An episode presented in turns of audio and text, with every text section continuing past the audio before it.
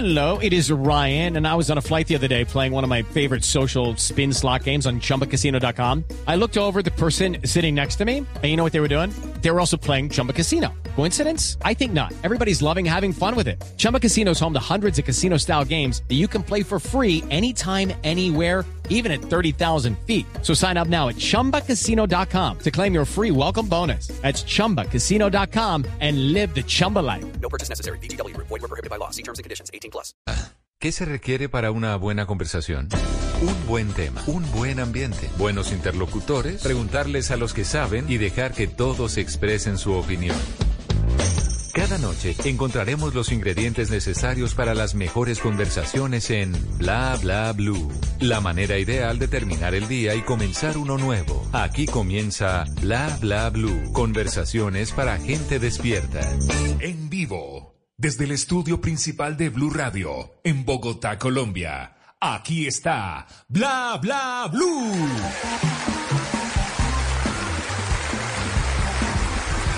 Son las 10 y 11 de la noche de lunes. Claro que sí, estamos arrancando semana y la estamos arrancando con toda. Con buena energía, muy buena energía. Ustedes están diciendo, pero esta voz. Esta voz no es la de Mauro Quintero. No, no, señores, no es la de Mauro Quintero. Esta voz es la de Juanca Solarte. Ese soy yo y esta semana. Muchas gracias, muchachos. Son los únicos que me aplauden. Esta semana voy a estarlos acompañando en Bla Bla Blue mientras Mauro pues se toma unos días de descanso. Nuestro director, quiero agradecer y saludar a Dieguito Garibello, nuestro productor Andrés Bernal ahí piloteando el Control Master.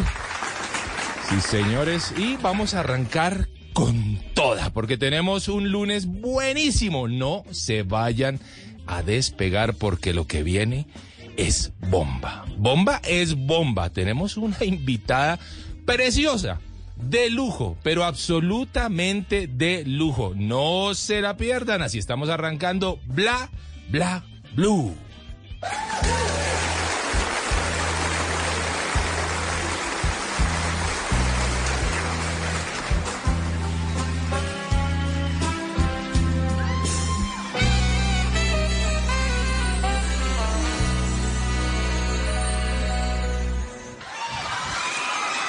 ¿Por qué me arrastro a tus pies? ¿Por qué me doy tanto a ti? ¿Y por qué no pido nunca nada a cambio para mí? ¿Por qué me quedo callado? Cuando me sabes herir con todos esos reproches que no merezco de ti. Porque en la cama doy vueltas mientras tú finges dormir. Pero si quieres, yo quiero. Y no consigo fingir. Te has convertido en la punta. Háganme el favor el nombre que voy a poner aquí en la mesa de trabajo. María Alejandra Borrero, bienvenida a Bla Bla Blue. A todos los oyentes que están a esta hora que no es tan tarde No. eh, oyendo este programa tan rico. Alejandra, trasnochadorcita o no tanto. Sí, a mí me gusta la noche. Yo soy, yo hago teatro por la noche, así que yo soy mucho más, eh, tengo más energía por la noche que por la mañana. Hay mucha eh, polémica alrededor de la noche y el día, ¿no? Hay mucha gente que funciona bien en la noche como otros que realmente lo hacen en el día. Yo también soy de los que siento que la noche me viene mejor, pero si quisiéramos explicar por qué, ¿usted qué diría? ¿Por qué la noche viene mejor? Pues yo gozo mucho el sol y, la naturaleza, pero la noche tiene esa cualidad maravillosa de que todo está en silencio y uno se puede concentrar más. Eso es definitivamente cierto. Bueno, Alejandra Borrero, pues es una mujer a la que más bien de la que tenemos que decir tantas cosas, actriz de cine, de teatro, de televisión, una mujer bellísima con un carisma impresionante, con una de las voces más bellas de la televisión en Colombia y un carisma impresionante, pero además un talento, Alejandra. ¿De dónde tanto talento? ¿Eso se heredó? ¿Es natural? ¿Qué, cómo, ¿De dónde tanto talento? ¿Qué es eso tan lindo? Muchas gracias por todos esos piropos. Por favor. Eh, pues yo creo que vengo de una familia de artistas, increíblemente, Mm, de músicos, pintores, eh, teatreros, así que vengo de una familia que tiene el arte metido. Yo, por ejemplo, el otro día oía que, que la mamá oía, mi papá oía ópera y yo de chiquita iba a ver ópera y oía jazz y bueno, siempre fuimos una familia que, que le gustaba mucho el arte. Ah, qué lindo. Bueno, Alejandra, comencemos hablando de no te escupo la cara porque la vida lo hará mejor que yo. ¿Qué, qué es lo que acabo de decir?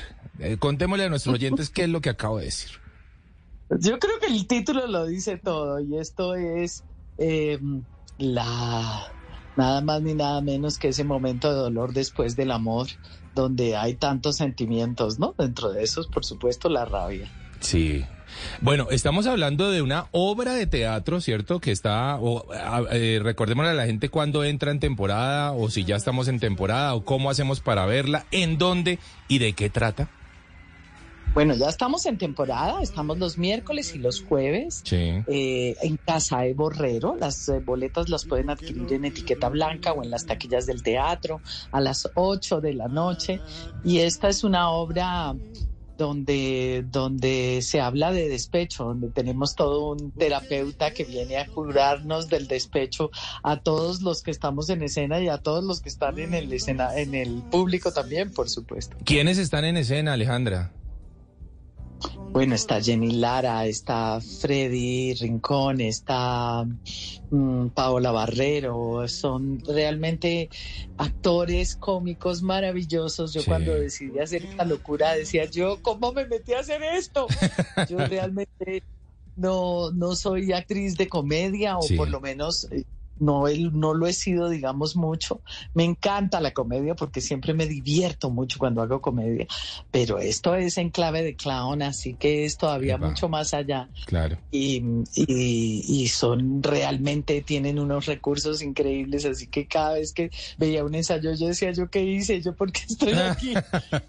Muy bien. Bueno, dirigida por Jorge Mario Escobar y Carolina Mejía, ya saben, eh, no te escupo la cara porque la vida lo hará mejor que yo. Estamos en plena temporada en Casa E.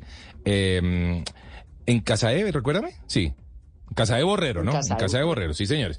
Bueno, esto dice así un poquitito, ¿no? Aquellos corazones que han padecido las tragedias del desamor tendrán de nuevo la oportunidad de sanar sus heridas y de reírse de sus desgracias y las de los demás con el regreso de la DEA. Despachados anónimos, hágame el favor, ¿no?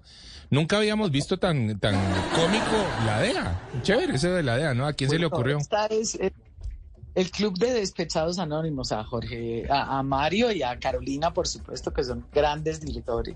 Y, y bueno, esta es una obra que estuvo en Casa E por un, eh, en un par de temporadas que realmente tuvo mucho éxito. Sí. Y cuando decidimos volverla a poner el año pasado, le dije a Carolina, ole, yo hago la mía. Y me dijo, ¿de verdad? Y me cogió la cuerda en cinco minutos.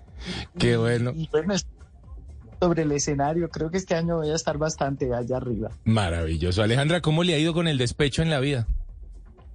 Pues yo creo que todos hemos sido despechados, todos los que nos hemos enamorado nos hemos despechado, así que eso es parte de la vida y creo que son los momentos de mayor aprendizaje para uno.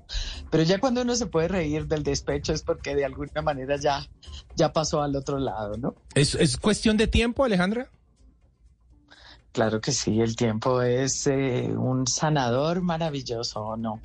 Definitivamente. ¿Un clavo saca otro clavo o no? Yo pensaba eso cuando era chiquita, pero ya no. Muy bien. No hay peor tragedia en la vida del ser humano que la del amor. ¿Eso es cierto?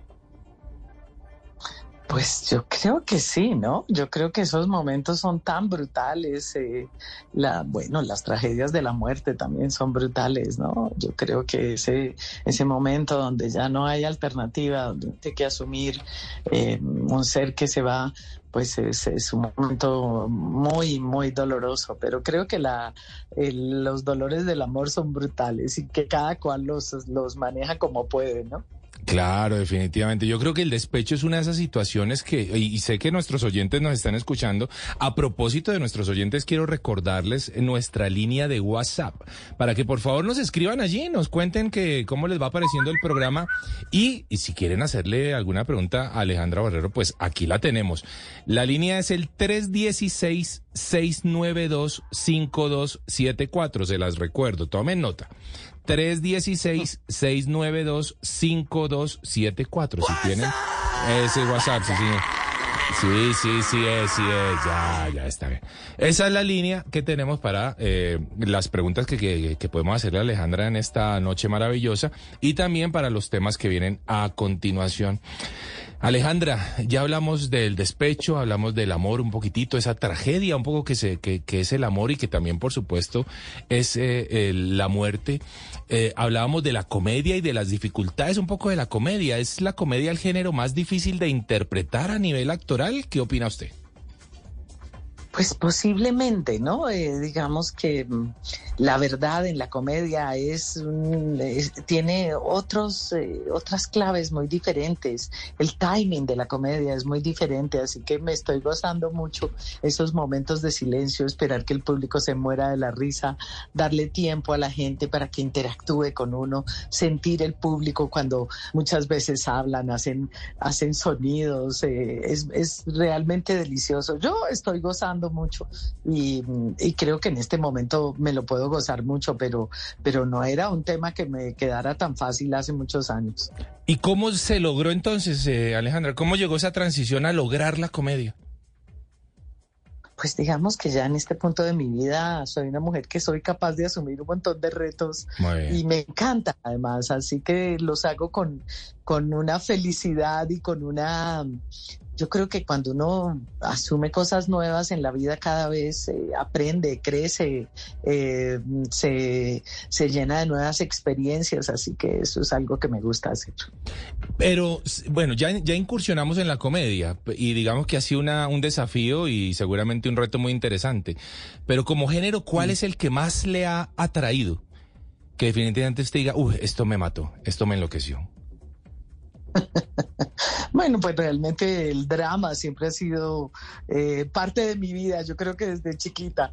¿Ah, Eh, sí? Pero sí, sí, claro, mi papá, eh, mi mamá me decía cada ratico, vas a volver a llorar, Alejandra. Y yo, por favor, todo me producía, yo soy una persona muy emotiva y todo me producía unos sentimientos dificilísimos para mí que me hacían llorar, etcétera, etcétera. Así que siempre fui dramática, sí.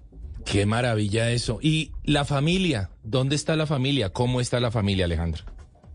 Bien, bien. Tengo el privilegio de tener a mi papá y a mi mamá, eh, de que me acompañen en la vida, de que me quieran como soy, de que me acepten y me consientan cada vez que estoy con ellos. Así que para mí es un privilegio y mis hermanos regados por el mundo.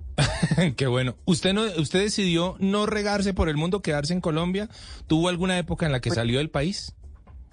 Sí, sí, claro que sí. Me fui en un momento donde la situación estaba muy compleja en Colombia y, mm, y bueno, era realmente llegó un momento en que sentí que cerraba la puerta y era como si la dejara abierta. Y, mm, y bueno, me fui de Colombia unos años, pero y todos mis hermanos empezaron a ir y yo dije, no, yo me tengo que volver a mi tierra, yo tengo que trabajar por mi Colombia y aquí me devolví. A veces digo, ay, me he debido quedar ganando en dólares, hombre, pero bueno. Eh, Este es un buen momento para estar ganando en dólares, ¿no? Claro, claro, por eso lo digo. Todos mis hermanos ganan en dólares y me muero de la envidia. Ay, hágame el favor. Por aquí un oyente nos, eh, nos dice, eh, buenas noches, quisiera que Alejandra hablara de su mamá. Vea qué bonita esa pregunta. ¿Qué nos puede contar de su mamá, Alejandra? De mi madre, que es un ser absolutamente maravilloso, que adoro. Que mm, pues uno pasa por tantas etapas con la madre, pero realmente si algo he tenido yo en la vida es una familia llena de amor. Mis sobrinas dicen, yo es que yo no conozco ninguna familia que sea que se ame tanto y eso Qué es cierto.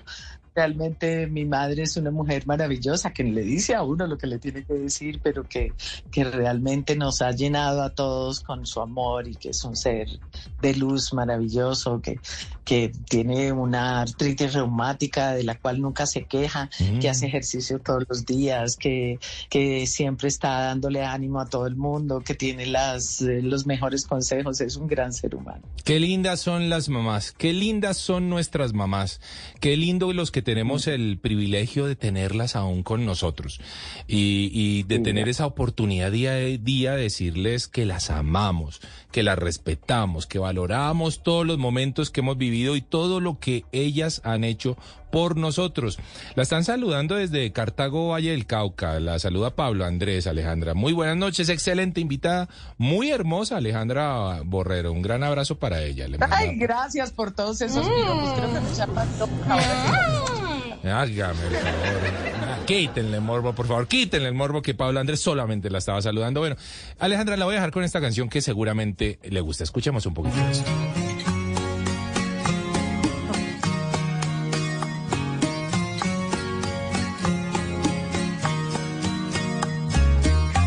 al cielo una mirada larga, buscando un poco de mi vida. Mis estrellas no responden para alumbrarme hacia tu risa, olas que esfuman de mis ojos a una legión de tus recuerdos me roban formas de tu rostro, dejando arena en el silencio. Te busco perdida entre sueños, el ruido de la gente te envuelven en un velo. Te busco volando en el cielo, el viento que ha llevado como un pañuelo viejo. Y no hago más que rebuscar paisajes conocidos en lugares tan extraños que no puedo dar contigo.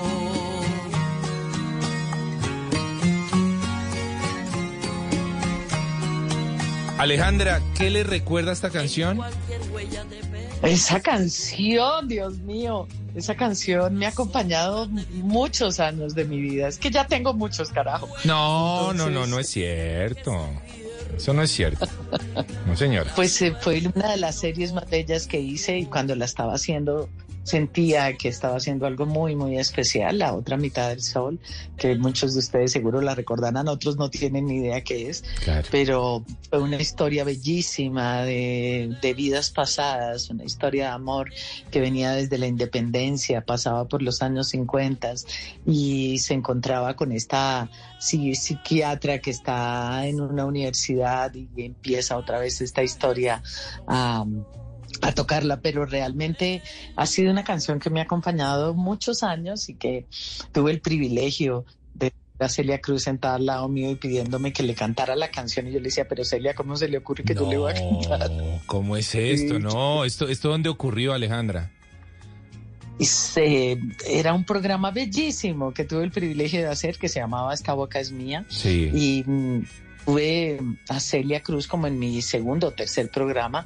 Realmente hice una investigación exhaustiva de su vida. La adoraba, siempre la vi en la Feria de Cali, siempre la tuve en mi corazón. Yo creo que todo caleño adora a Celia Cruz. Claro. Y, y bueno, le hice una entrevista preciosa. Dentro de la entrevista me dijo que yo que era la mejor entrevista que le habían hecho en su vida. Ah, ¿en Me serio? invitó a la- Wow. sí, me invitó a la gira que ella, me puso a cantar con ella, me- mejor dicho, que re- realmente qué bello programa, del cual salieron dos programas. Sí, Claro. bueno, con la muerte de ella lo volvieron a pasar.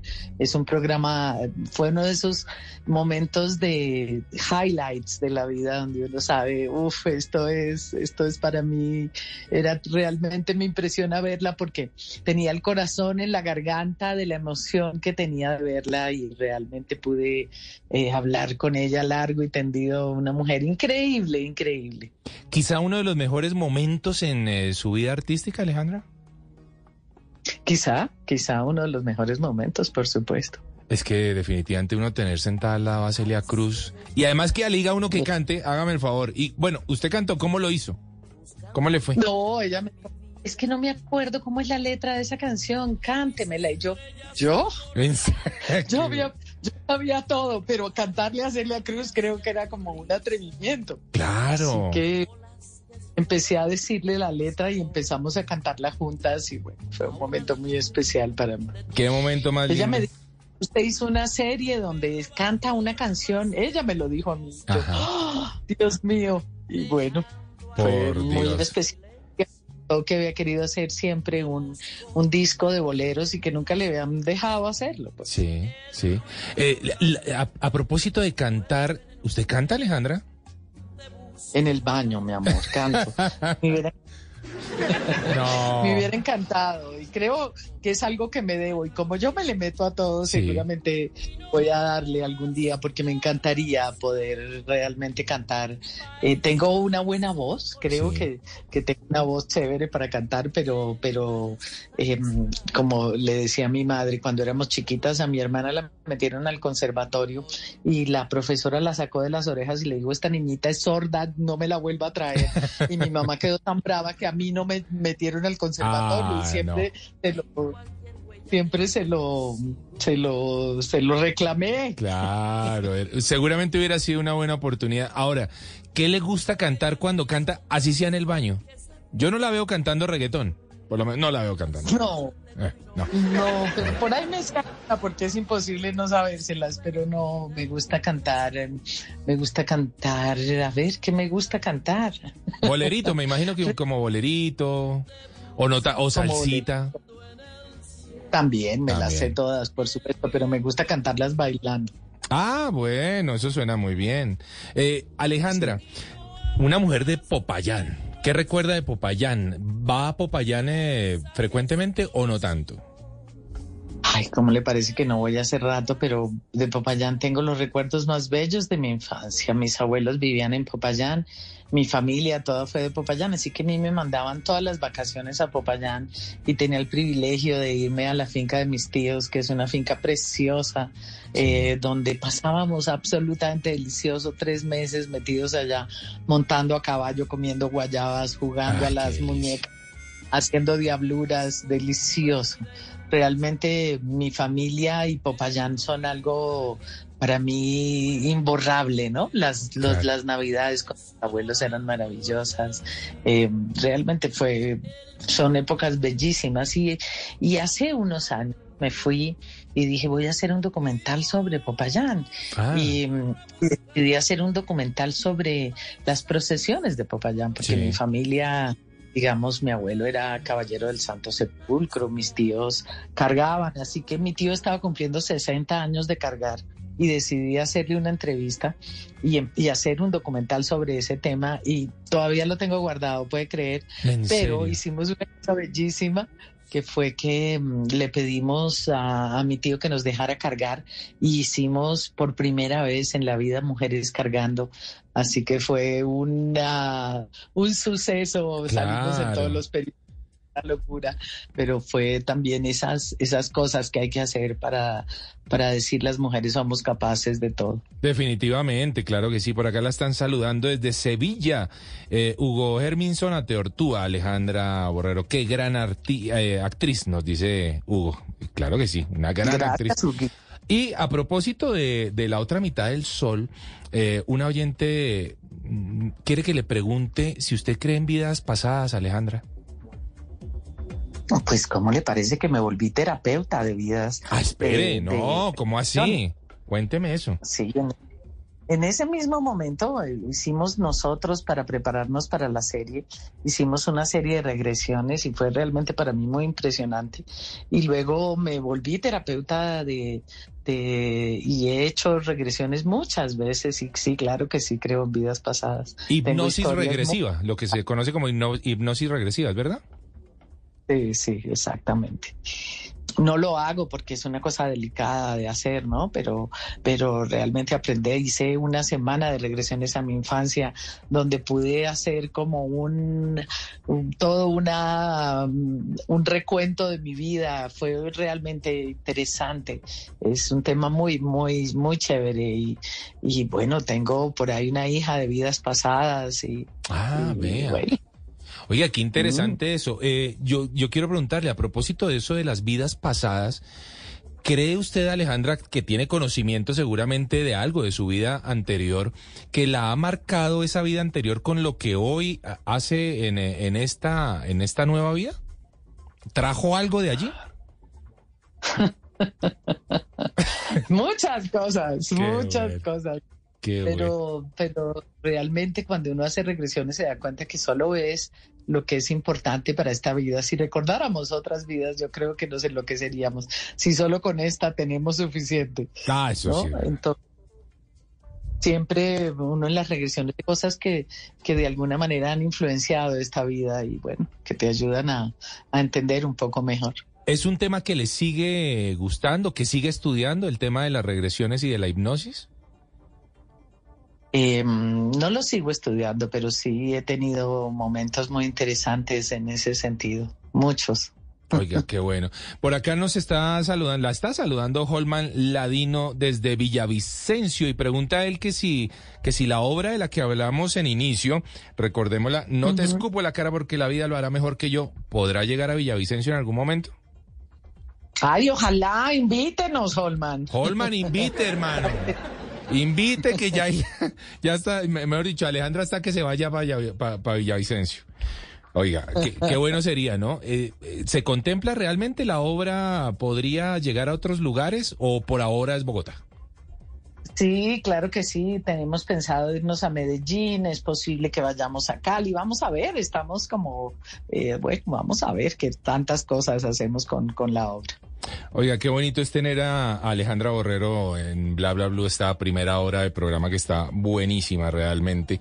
Y hay algo que, una frase que yo leo que usted le dijo a su mamá, yo estudio teatro o nada cuando era niña. Usted le dijo, yo estudio teatro o nada. ¿Eso es verdad? ¿Usted le dijo así a su mamá? Es verdad, es verdad, porque además rebelde sin causa toda la vida. Ah, ¿en No, serio? con causa. Eh, sí, sí, yo realmente no me veía haciendo otra cosa. A ella le parecía pues que debía estudiar algo que me diera dinero y, mm, y yo le dije pues estudio eso, no estudio nada. Y me dijo bueno pues estudia eso y después estudias algo que te dé plata. Ah, Gracias bueno. a Dios he vivido toda mi vida. Oiga, qué delicia, ¿no? Qué delicia uno tener papás que a uno le sigan la cuerda, que a uno le digan, hágale, mijo, adelante. Que le, que, que- que lo- que le apoyen en sus locuras o no. ¿Cuál ha sido su mayor locura, Alejandra? Uy, yo creo que muchas. Una de esas irme a Tailandia, por ejemplo. Ah, ah, ¿en En serio? medio del despecho horrible, irme para Tailandia, montarme en un avión por horas y horas y llegar al otro lado del mundo y poner todo ese mar en, en- de distancia, sí. Oiga, qué bueno fue ese. ¿Qué tal ese viaje? ¿Qué tal? ¿Fue terapéutico? ¿Fue sanador? O sea, eh, ¿Lo que estaba buscando lo encontró? Sí, sabe que sí. Soy, pues sí fue sanador y quisiera volver. Qué delicia. Bali es uno de esos lugares increíbles y, y todos los sitios donde estuve. Realmente estuve en un lugar absolutamente increíble que se llama Raya Ampa en Indonesia. Mm, y estuve en el mar, que es el sitio que más amo, en un barco y bueno, leyéndome un libro que me dio mi sobrina María Antonia, que además me dijo, mira tía, este es el libro que tú necesitas y leerlo fue realmente maravilloso. De una escritora canadiense que también es, eh, que, que tiene ascendencia eh, em, musulmana, se llama Nagia Twain y es realmente increíble esa mujer. Es una mujer muy joven y este era un libro de poemas de su despecho y realmente me sirvió mucho. Oiga, qué bueno. Alejandra, hablando de, de- de temas trascendentales, ¿cuál ha sido eh, esa, esa pelea dura que, estuvo, que, que tuvo que dar en su vida? Uy, mm, yo creo que mm, eh, esta última ha sido la más difícil de todas. Eh, la separación que es tan difícil, ¿no? Y entonces, pues ha sido como, más que la pelea, es como estos momentos tan complejos de, de separarse, de separar Sí. una vida que uno pensó hecha, ¿no? Y Sí. eso es una cosa muy compleja. Muy bien. ¿Usted cree que uno inicia su vida a cualquier edad, es decir, en cualquier momento para los oyentes que nos están escuchando, que tienen 65, 70 años y están entrando en un momento difícil de la vida y sienten que ya está muy tarde para volver a empezar? ¿Es cierto, está tarde para volver a empezar o se puede empezar a cualquier edad? Yo no creo. Mis tíos, por ejemplo, están de novios y tienen cara de enamorados y uno dice, qué cosa increíble. Ay, qué y lindo. tienen de, de 70, 80 años, así que uno nunca es tarde para empezar nada en la vida. Tuve una alumna en la escuela que tenía 75 años, sus hijos la traían y esta mujer eh, absolutamente feliz haciendo teatro. Eh, realmente no hay un momento en la vida donde uno no pueda volver a hacer o, o cumpla con los sueños que ha tenido, porque yo creo que la pandemia nos dejó claro que la vida es hoy y que si uno no hace lo que quiere, después eh, quién sabe si lo puede hacer, ¿no? ¿Cómo le fue en la pandemia, Alejandra? Dura, dura como a todos nosotros. Yo creo que fue un momento primero de descanso. Yo venía de un trajín y de una vida de un estrés que creo que los dos primeros meses, a los dos meses se me bajó como una tensión que tenía en los hombros y yo no lo podía creer. Yo decía, Ah, no puede ser haya tenido esto apretado durante tanto tiempo. Así que tiempo para mí, tiempo para conocerme, para conocer mi casa, para estar conmigo misma, que fue muy especial y que sigue siéndolo, ¿no? Yo creo Claro. que a pesar de que todos salimos a seguir trabajando, a seguir viviendo, todos tenemos un- grandes lecciones de esa pandemia, pero también muy dura, muy difícil. Cerrar la casa, quedarse sin trabajo, dónde estar, qué hacer. Oh, fue muy, muy complejo. Sin duda. Alejandra, usted estudió actuación en la Universidad del Valle, en Cali, eh, perteneciendo, Sí. por supuesto, a un grupo de actores y directores que hacían cine en esa ciudad. ¿A qué compañero recuerda de esa época con mucho cariño? Recuerdo a Nicolás Buenaventura, que siempre le decía, Nicolás, vos Nicolás ni dejas colar, pero un hombre muy interesante, Sí. a Douglas Salomón, de mis compañeros de la universidad, eh, gente que tengo en el corazón y por supuesto a Enrique Buenaventura, que fue mi maestro. Por supuesto, qué lindos momentos, ¿no? ¿Cuál es la mejor época de su vida? Si quisiera usted recordarla, el colegio, quizá la, la educación superior, algún, algún eh, periodo particular de la actuación, ¿cuál fue su mejor época en la vida?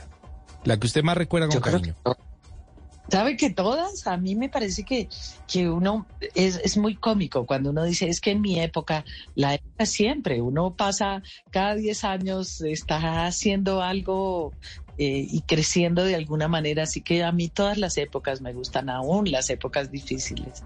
Me parece que son un privilegio, un aprendizaje, y no hay una época que no me haya gustado. Yo creo que ya, claro, por supuesto, mi, mi adultez, donde, donde hice y he hecho lo que, lo que me ha parecido, he podido cumplir con tantos sueños que he tenido. Así que si yo lo pude hacer, lo pueden hacer todos. Así que cumplan sus sueños, no se queden por ahí.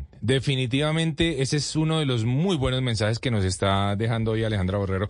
A cumplir los sueños, sin importar la edad, el color, el estrato, el estatus, lo que sea. A cumplir los sueños. Bueno, vamos a tener una, una pausita musical y ya seguimos hablando con Alejandra Borrero.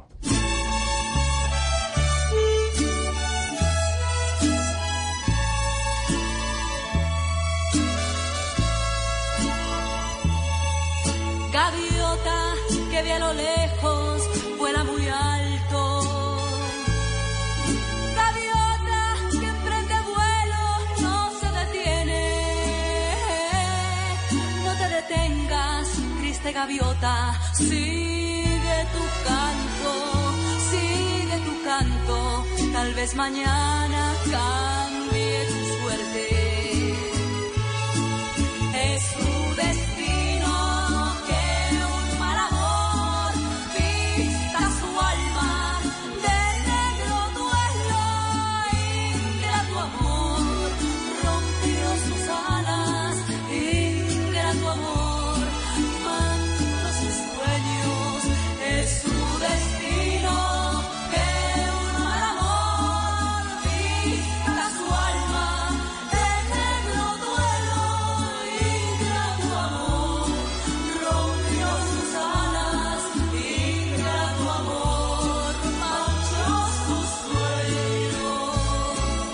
Se llamaba Lucía Sandoval Portocarrero de Vallejo.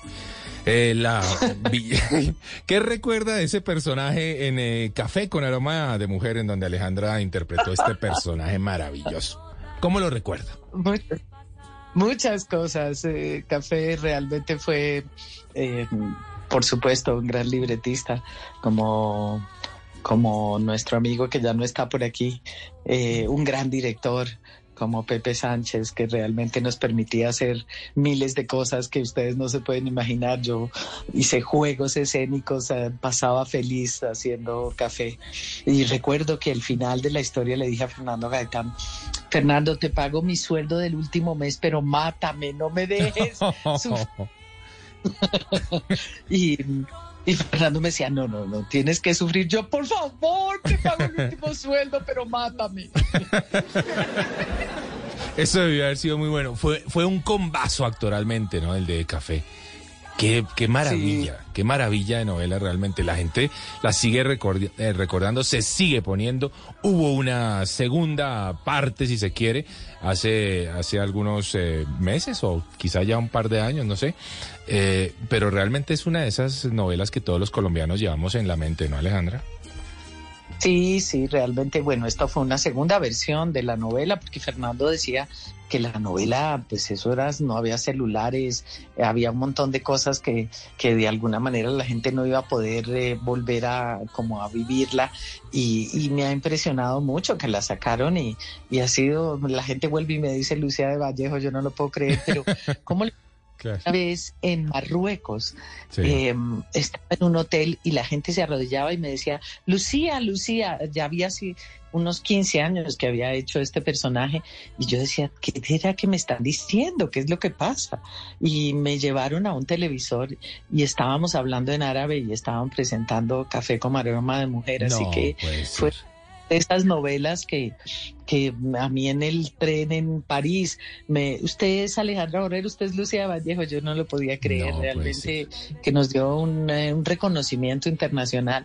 Y fue la primera novela que de alguna manera tuvo como la capacidad de entender que que nosotros educamos por medio de las novelas, así que antes de eso la gente no conocía el café gourmet, no conocía el privilegio que teníamos con el café colombiano. Si han salido afuera se dan cuenta que nunca ningún café huele como el café colombiano y el sabor del café colombiano no tiene comparación, así que café nos dio como ese sentido de pertenencia tan bello sobre, sobre algo tan importante que en esa época además solo nos conocían por el narcotráfico, Sí.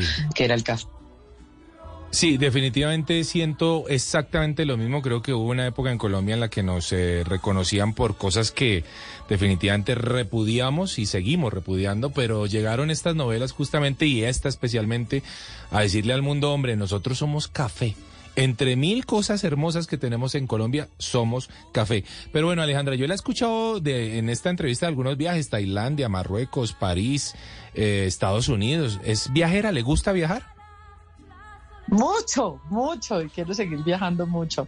Creo que viajar es de las cosas que me producen. Yo me monto un avión así, vaya a trabajar y ya me siento de vacaciones. Me encanta viajar. Realmente soy una viajera del mundo y ojalá pudiera conocerme el mundo entero. Definitivamente. Veo que le, eh, más bien estoy leyendo que le gusta nadar y esquiar. ¿Es así? Me gusta. Me gusta mucho y, y ahora hago paddleboard, que me encanta y me encanta montar en mi paddle. Tengo, me lo regalé de cumpleaños este año otra vez porque el mío ya se había dañado y, y sí, soy, a mí me encanta el agua.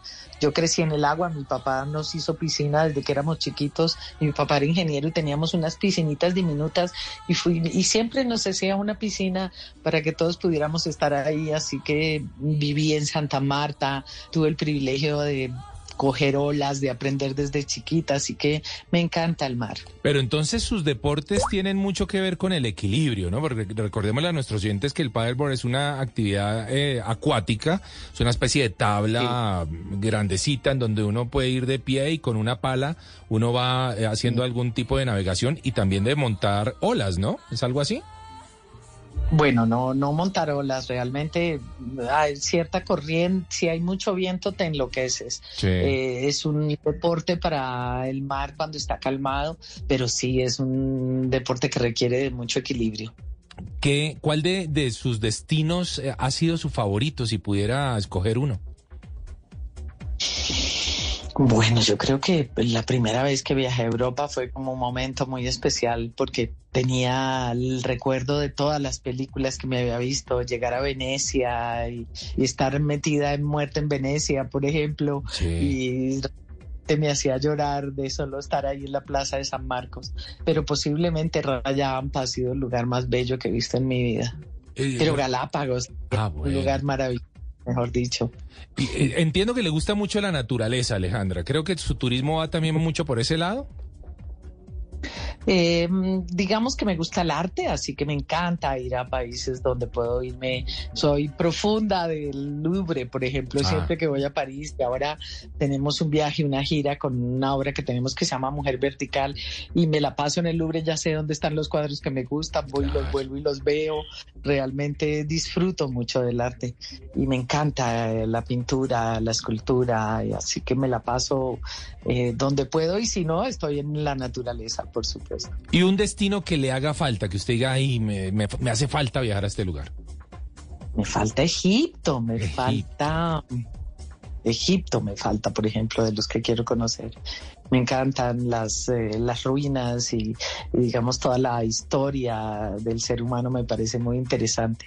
Estuve en Grecia este año pasado y fue oh, maravilloso. Vea, Eh, pues, y me falta Egipto. qué bien. Y me faltan muchos otros destinos. No, seguro, es que además tenemos un planeta maravilloso y pues ojalá que tengamos la oportunidad de recorrerlo lo más que podamos. Por acá nos escribe eh, un oyente muy interesado en el tema de los signos de Alejandra. Dice que eh, María Alejandra Borrero, Sol en Tauro, en Tauro, ascendente Leo, signo lunar Capricornios. Em, él pregunta, si no hubiera estudiado actuación, ¿qué otra profesión hubiera tenido? ¿Cuál se imagina que fuera, Alejandra? Me hubiera encantado ser médico, ¿sabes? Me hubiera encantado, me encanta eh, ese tema de cuidar y curar al otro, ¿no? Me encanta. Oiga, qué bonito. ¿El trabajo social, Alejandra, de alguna forma se ha vinculado con eh, obras eh, sociales? Por supuesto que sí, he viajado el país entero trabajando con este tema de la no violencia hacia las mujeres. Volvimos a retomar nuestro festival Ni con el pétalo de una rosa y realmente se da uno cuenta la importancia que tiene este tema y cuán, cuánto tenemos que cambiar los imaginarios y la manera en que pensamos sobre, sobre la mujer y sobre, por supuesto, todos los temas de violencia. Es que la violencia no es solamente la violencia física, la Claro. violencia psicológica. La violencia política, la violencia social que viven las mujeres es brutal. Alejandra, ¿y usted siente que en el país hemos mejorado, estamos estancados o estamos peor en ese tema? No, hemos mejorado. Yo puedo decir que hemos mejorado. Digamos que con la pandemia eh, las cosas se retrasan de nuevo, pero, pero creo que hemos mejorado. Justamente mañana eh, es el primer aniversario de, de, de esta ley que se hizo acerca del aborto, con el que puedo decir yo no estoy de acuerdo con el aborto, pero sí con la necesidad que tenemos las mujeres de tomar nuestras propias decisiones. Así que somos un país eh, absolutamente, digamos, en ese sentido que va a la delantera de muchos otros y creo que, uf, si yo empecé con esto y la gente decía, no, pero ¿cuál violencia? Si a la gente, no, eso le pegarán a alguna mujer y empezar a ver las, las estadísticas y empezar a ver la cantidad de violencia que se vivía en Colombia, bueno, hemos cambiado, hemos cambiado, nos falta mucho, pero hemos cambiado. Muy bien. Ya por lo menos tema que la gente conoce, que, que la gente empieza a, digamos que socialmente a, a rechazar y eso Claro. es muy importante. Sí, es muy importante poner el tema en la boca de la gente, eh, que se hable, que se escuche, que se sienta. Pero ojalá con criterio, ¿no? Que creo que es en lo que hemos venido mejorando un poco, que se ha empezado a tener criterio respecto al tema y eso es muy importante. Alejandra, ¿el cine, la televisión o el teatro? Todos, mi amor. Eh, cuando yo hice mi carrera, cuando yo hice mi carrera, y por supuesto fue un, eh, fueron cinco años eh, con Enrique Buenaventura, hacer televisión era como la deshonra. Sí. pero realmente eh, todos los medios son interesantes para un actor, así que son muy diferentes. El cine tiene un encanto profundo para mí, me encanta hacer cine, pero digamos que yo me gozo el tema de la televisión y, y un personaje que demora tanto tiempo desarrollándose, Mm. pero el teatro, actor que no se monta en las tablas no es actor. Qué bueno eso. ¿Y cómo ve la producción nacional frente a, a- las producciones extranjeras? Usted que ha tenido la oportunidad de trabajar en otros países, ¿cómo nos ve? ¿Cómo estamos? Pues eh, realmente creo que en los 90 se empezó a hacer una televisión en Colombia que no se hacía en el mundo y fue lo que nos llevó a que la televisión colombiana se conociera en otros países. Nuestra manera de actuar mucho más realista, nuestras historias, eh, todavía por supuesto en estos dramas de las parejas y de el antagonista, pero, pero digamos que mucho más modernas, eh, digamos que se perdieron en el camino, ¿no? Y eso Sí. fue una lástima. Pero, pero creo que en este momento hay unas posibilidades maravillosas porque además están todos estos, eh, digamos, grandes productoras del mundo viniendo a Colombia, algo que antes no sucedía y que no se podía, digamos, eh, y ver lo que se produce ahora de cine después de que no se podía hacer sino una película y todo el mundo perdía la med- las medias, los zapatos y la camisa, pues ver cómo ahora se puede hacer cine y, y que ya hay grandes directores es, un- es una cosa maravillosa. Pues yo creo que, que mm, este es un tema que hay que estudiar. El, el talento es una cosa, pero, pero hay, que, hay que meterse y trabajar, hay que aprender a manejar este instrumento que es el cuerpo, el cuerpo y el alma de un, de un actor, ¿no? Y en eso hay que trabajar mucho. Muy bien. Yo realmente creo que los actores naturales pues funcionan en una película, pero pónganlos en otra y verá cómo les va. Exacto. Es muy difícil. Mm. Hay que prepararse. Alejandra, preguntas rapiditas para respuestas muy rápidas. Una película para recomendar. ¿Cuál nos recomienda? Una película, Una para recomendar. Una película ¿por qué o una así serie. ahora? O una serie que usted diga esto me tiene enloquecida esta serie, quiero que la vean. Te odio. No, pero corchar a Alejandra Borrero no creo que eso pase. Eso no, eso no, eso no puede ocurrir. No, pero por ejemplo vi, ay, es que se me olvidan los nombres, hombre, no sea miserable. Em, Pero si es, si es usted de sentarse a ver series, a ver eh, una, una peli o, o más bien eh, un libro o por dónde va la cosa. antes creo que veo muchas series, ¿Ah, sí? veo demasiadas. Sí, sí, necesito tiempo para mis libros y, y bueno, me lo doy, pero no me lo doy lo suficiente, creo yo. No, Sí, me gustan mucho y me gusta, mm, y me gusta mucho el cine. Ese sí no voy mucho Sí. y espero a que las pongan en, en, en alguno de esos, en alguna eh, plataforma. en alguna plataforma, pero, pero es que generalmente llego tan extenuada a mi Claro. casa que pongo una serie y desconecto. Sí, a mí me pasa un poco lo mismo. Uno pone series como para dormir. Entonces, y eso resulta como un poquito mejor. Bueno, hemos hablado con Alejandra Borrero, nos queda un minutico. Alejandra, recordemos eh, la temporada en la que se encuentra en este momento. Y invitemos, por supuesto, a nuestros oyentes de Bla Bla Blue a que vivan esta experiencia en casa E Borrero. Tan bello, gracias. Realmente estamos comenzando un año muy, muy especial. Tenemos sorpresas para ustedes maravillosas. Vamos, estamos en este momento con No te escupo la cara porque la vida lo hará mejor que, ro- que yo.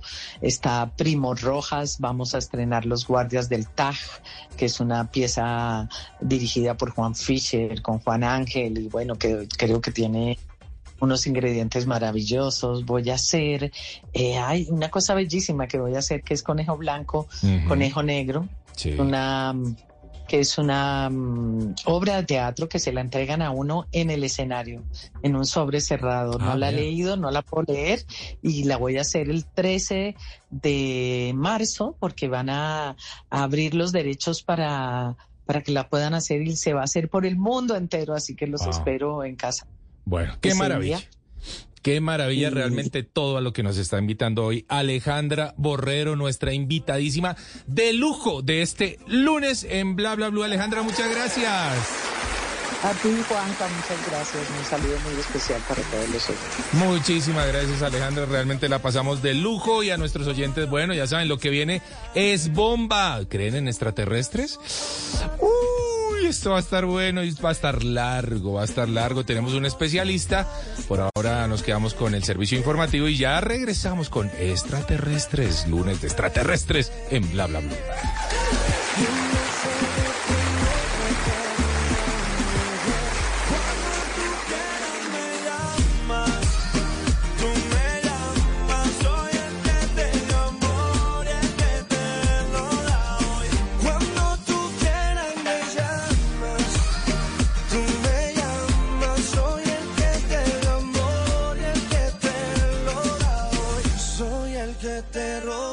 En las noches la única que no se cansa es la lengua.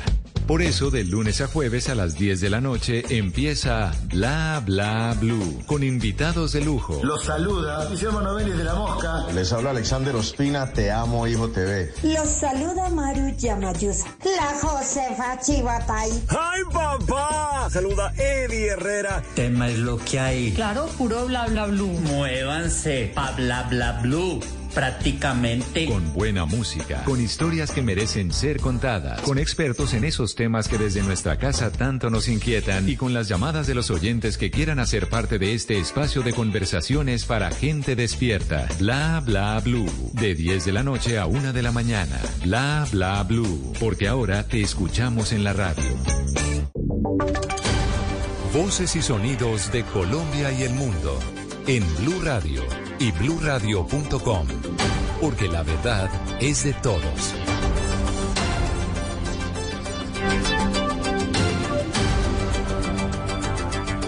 Ya son las 11 de la noche y un minuto y se hace una actualización de las noticias más importantes de Colombia y del mundo en Blue Radio. Felipe Harman, que es el alcalde de Villavicencio, confirmó que la policía de la capital del Meta recuperó las pertenencias que le fueron robadas a la modelo y periodista Amaranta Hank, quien eh, denunció haber sido víctima de un atraco a mano armada en la tarde de este lunes muy cerca del Palacio de Justicia. Hank llegó a Villavicencio para apoyar una manifestación en la que se pedía justicia por el transfeminicidio de María José Torres. Y seguimos en esa región del país porque ya completa más de 12 horas un incendio forestal en una vereda del municipio de Puerto López en el departamento del Meta. Carlos Andrés Pérez. A esta hora continúa activo un incendio de grandes proporciones en la vereda Alto Navajas del municipio de Puerto López. Más de 10 parcelas se están viendo afectadas por la intensidad de las llamas. Por la hora y las fuertes ráfagas de viento, los bomberos debieron suspender sus labores y el incendio continúa activo. Al respecto, el capitán José Conde, delegado departamental de bomberos en el Meta. Cuerpo Bombero Voluntario de Puerto López no le ha sido posible extinguir el incendio. Ese incendio eh, está en la, vereda, en la vereda Alto Navajas, vía Almenúa.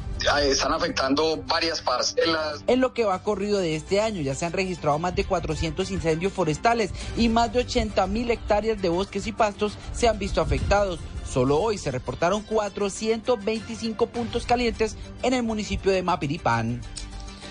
11 de la noche y 3 minutos. La, la, región caribe del país está bajo alerta por la fuerte marea que llega con olas de hasta 3 metros y medio de altura y vientos de hasta 55 kilómetros por hora. A pesar de la alta afluencia de turistas por esos días de carnaval, el muelle de Puerto Colombia fue cerrado debido a estas condiciones. Ingrid de la Rosa. Extremar las medidas de seguridad en las actividades marítimas, sobre todo durante la pesca artesanal y el disfrute de playas por parte de los bañistas, es la principal recomendación que ha hecho la DIMAR a los puertos de Riohacha, Santa Marta, Barranquilla, Cartagena, Puerto Bolívar, Coveñas, San Andrés y Providencia, donde los vientos presentan intensidades que oscilan entre los 37 y 55 kilómetros por hora y las olas alcanzan alturas de hasta 3.5 metros. Debido al azote de las brisas, la alcaldía de Puerto Colombia también ordenó cerrar la mitad del muelle turístico del municipio, informó la secretaria de Gobierno, Stephanie Freile. Se tomó la decisión de cerrar los, el tramo de los últimos 100 metros del muelle de Puerto Colombia, con el propósito de salvaguardar la integridad de los turistas, teniendo en cuenta las fuertes brisas y el fuerte oleaje, golpea la estructura del muelle y está lavando esta parte. La funcionaria recordó que está prohibido lanzarse al mar desde la punta del muelle por el riesgo que esto representa. 11 de la noche, cuatro minutos. En Santander investigan el aparente asesinato de un ocelote, un animal que está en vía de extinción. Campesinos lo habrían matado porque se comía las gallinas. Julián Mejía. Hay indignación en Santander tras revelarse una fotografía de un ocelote, un animal con características similares a un tigrillo y que está en vía de extinción, que aparece sin vida con múltiples heridas y colgado con una cuerda del techo de una casa. Según la denuncia, animalistas y ambientalistas, el presunto caso de maltrato animal sucedió en la vereda Cachirí, el municipio de Surataca, en Santander. Esteban Payán es líder de Grandes Felinos Colombia. Un ocelote, un ocelote macho grande, no, pues se ve que sufrió mucho porque eso le volvieron a nada la cara y tiene una cantidad de huecos y mordiscos en el cuerpo. El Grupo Élite Ambiental de la Corporación para la Defensa de la Meseta de Bucaramanga, CDMB, confirmó que ya se inició una investigación para determinar las causas de la muerte del animal. Y sigo con usted, Julián, con esta muy buena noticia porque a Bucaramanga llegó una misión médica desde los Estados Unidos para operar de manera gratuita a 120 personas con malformaciones congénitas. Julián. Un equipo especializado de médicos de Estados Unidos y de Israel llegaron a Bucaramanga para retomar las actividades de la misión médica Milwaukee, Wisconsin, que había dejado de venir a la ciudad hace dos años por la pandemia. Así las cosas, los doctores iniciaron las valoraciones de los pacientes para programar las cirugías gratuitas que beneficiarán a miles del nororiente colombiano. Sonia Dumit es la directora médica de la misión. Nuestra misión en realidad es venir a ayudarles la parte de reconstructiva de muchísimos niños que vienen de muchas partes. La misión médica realiza operaciones a personas que presentan malformaciones congénitas de la especialidad de cirugía plástica como labio fisurado, paladar hendido, entre otros. Cecilia Martínez es madre de una niña que será operada. Con esta sería la tercera cirugía y, ven- y la niña tiene siete años. Con el paladar la niña no tuvo, no tuvo ningún costo ninguno.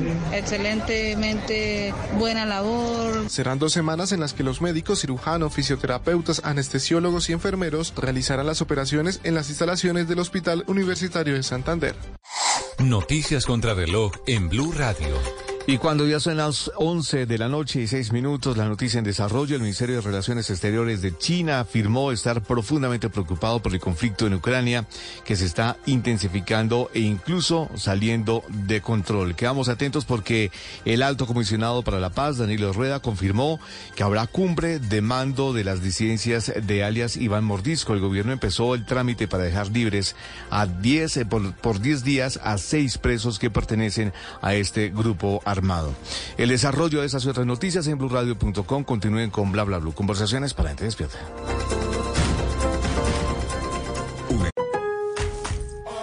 En Lowe's, los pros ahorran más con precios bajos todos los días. Y si tu orden es mayor a 1.500 dólares, pregunta por nuestro programa de descuentos por volumen. Un asociado podrá darte una cotización personalizada, porque siempre trae cuenta ser un pro en Lowe's. Hasta agotar existencias requiere compra mínima, selección varía por lugar. Lowe's reserva el derecho de limitar cantidades, cotización de descuentos por volumen válidos hasta 7 días, ofertas sujetas a cambios y pueden no estar disponibles en todas tiendas Lowe's. Si es opinión. ¿Qué debería hacer el gobierno con la situación? Pueden en, en Arauca, se me sé. Esto es clarísimo. El ELN creció mucho después del acuerdo que las FARC firmó con el gobierno del presidente Juan Manuel Santos. Siempre el ELN ha tenido el petróleo y la minería como un sector importante dentro de su lógica de guerra y el Arauca pues es un departamento muy rico en esta materia. Yo creo que el gobierno tiene que ser muy claro y darle un estatus diferente en la mesa de negociación al ELN. Si es humor, Conocimos algunos municipios del Atlántico y el Magdalena, hermano. De- salimos, salimos de Barranquilla, descansamos en Soledad,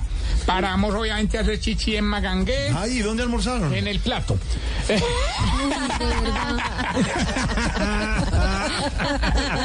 que es un municipio, claro. Pero usted me hizo todo para que yo le preguntara eso. Voz Populi, de lunes a viernes desde las 4 de la tarde. Si es opinión y humor, está en Blue Radio, la alternativa. Este 2023 la calle 96.9 FM la manda más sigue dándote mucho más. Solo debes llamar al 652-8525, inscribirte y nosotros pagamos por ti. Un año libre de deudas y con la buena música de La Manda Más. Estás escuchando Blue Radio. Es el momento perfecto para desconectarte, dejar a un lado tu celular y dormir confiado en que mañana será un gran día. En el Popular, hoy se puede, siempre se puede. Uy, Esta bola de cristal me dice que la suerte está de tu lado, que eres como un talismán.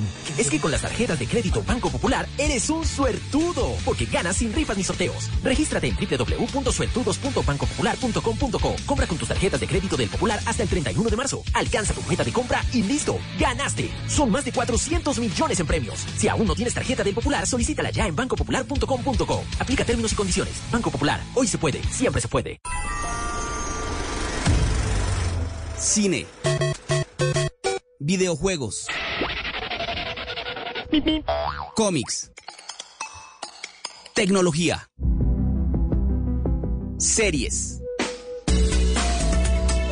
Todo esto y mucho más lo pueden encontrar en la caja de los cómics, el espacio de Blue Radio para la fantasía, para salir de la monotonía y viajar a lugares mejores, a lugares donde todo es posible. Soy Miguel Garzón y puede escucharnos en todas las plataformas de audio. Boombox. En las noches la única que no se cansa es la lengua.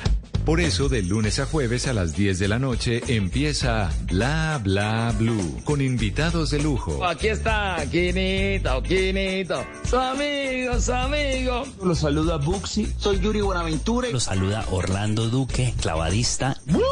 Muchachos. Les saluda Don Fulano. Los saluda Rogelio Pataquigato Casuchi. Los saluda Hernán Orjuela. Con buena música, con historias que merecen ser contadas, con expertos en esos temas que desde nuestra casa tanto nos inquietan y con las llamadas de los oyentes que quieran hacer parte de este espacio de conversaciones para gente despierta. Bla bla blue. De 10 de la noche a 1 de la mañana. Bla bla blue. Porque ahora te escuchamos en la radio. Y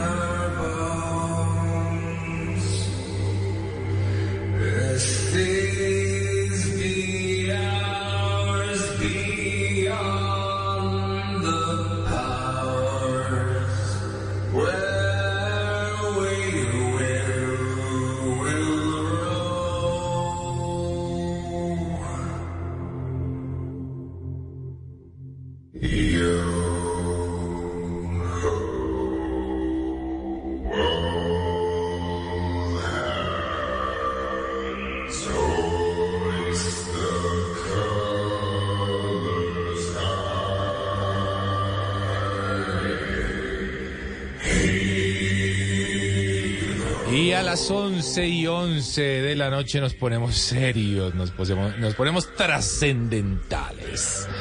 Porque vamos a hablar de documentos desclasificados extraterrestres. Uy, uy, qué miedo. Yo no sé, bueno, no sé qué, qué sienten ustedes con el tema. ¿Qué es esto el, el apocalipsis? Sí, señores, es el apocalipsis. Se acabó esta vaina. Se acabó esta vaina. Bueno, no, la verdad no sabemos, pero lo que sí sabemos es que hay mucha gente hablando del tema extraterrestre. Mucha gente. Así que esta noche de lunes en Historias que merecen ser contadas, documentos desclasificados de extraterrestres. ¿Están entre nosotros acaso? ¿Qué es lo que viene ocurriendo? ¿Qué es lo que ha ocurrido en las últimas semanas eh, respecto al tema extraterrestre? Todo empezó hace algunas semanas, hace algunos días, cuando eh, supuestamente un globo chino, de, según los chinos meteorológicos, según los americanos, eh, un espía que sobrevolaba bases eh, nucleares de los Estados Unidos, pues termina siendo derribado. Pero luego de este acontecimiento, luego de este hecho, pues llegan otros ataques, supuestamente, y el ejército de los, de los Estados Unidos, y su magnífica Fuerza Aérea, por supuesto, pues interviene y eh, tumba, derriba algunos objetos eh, en Alaska, en Canadá, bueno, en algunos lugares que se supone sean objetos al menos no identificados, lo cual aplica como ovni. Aplica como ovni. Y respecto a esto, justamente, eh, pues hay muchas teorías, ¿no? El general Glenn Van Herk no descartó en el Pentágono que pudieran ser de origen extraterrestre. Así que la cosa se pone muy buena. ¿Qué opinan ustedes, nuestros oyentes, del tema? Nos vamos a ir eh, con este tema hasta la medianoche. Y muy seguramente quiero invitarlos a participar a partir de las 12 de la noche hasta la 1 de la mañana. Eh, que entren en línea y charlemos un poquitito sobre este tema. Recuerden que nuestra línea de WhatsApp es el 316 692 5274. La repito, 316 692 5274. ¿Qué preguntas tienen al respecto? Porque tenemos un invitado muy especial. Él es Raúl Solarte. Muy bien, Raúl. En la mesa de trabajo esta noche, Raúl Solarte a las once y cuarto, once y catorce minutos de la noche. Eh, Raúl es teólogo, es investigador del tema, eh, pues maneja mucho sobre las teorías de, la, de, conspiraciones y demás.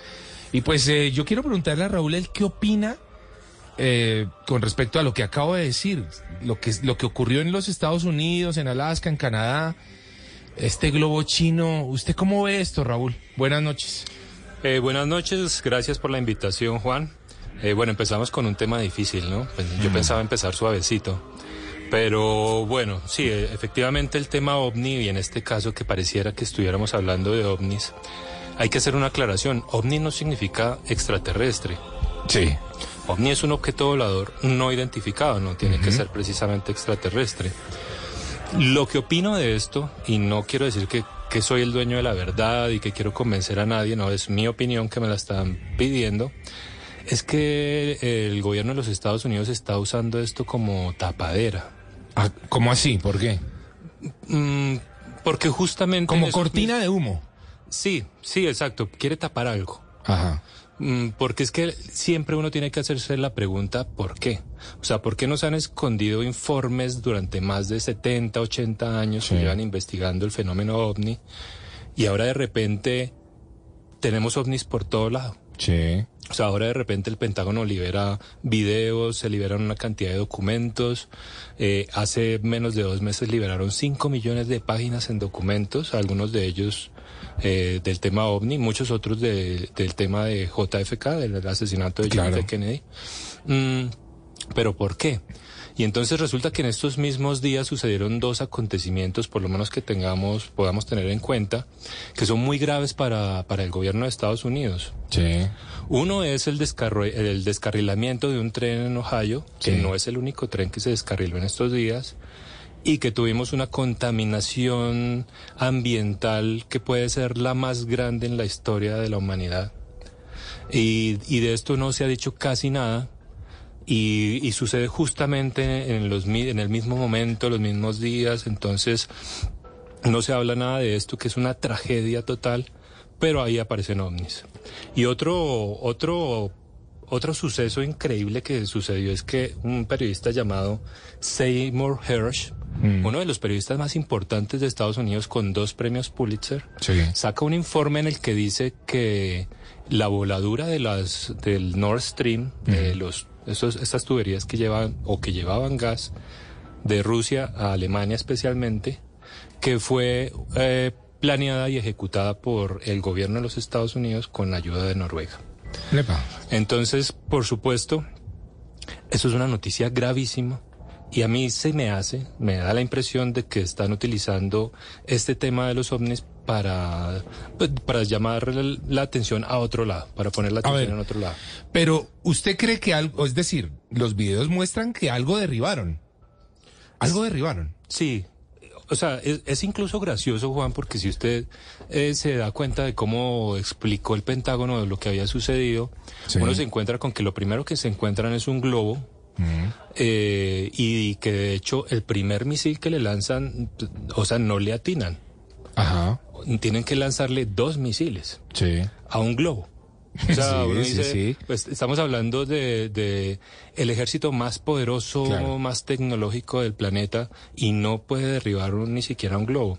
Y después vemos unos videos de unos objetos voladores efectivamente no identificados, uno de ellos muy extraño en forma cilíndrica. Eh, los pilotos por fin dejan hablar a los pilotos porque casi nunca pueden hablar. Y ellos explican que estaban sorprendidos porque no entendían eh, el método de propulsión de esta nave, que los tenía absolutamente confundidos. Dijeron que lo habían derribado, pero de eso no hay videos. Y de hecho nunca se encontró nada en el suelo, o sea, como si nada hubiera caído ahí. Entonces, eh, primero, pues es como que nos visitan los extraterrestres más tontos, porque pues tienen naves en los que atraviesan, atraviesan el espacio, el sistema solar, otros sistemas estelares, galaxias, pero llegan acá y los derriba un avión que difícilmente derriba, derriba un globo. Sí. O sea, ya, ya, es una cosa que uno dice, pues esto es verdad. Lo segundo es que eh,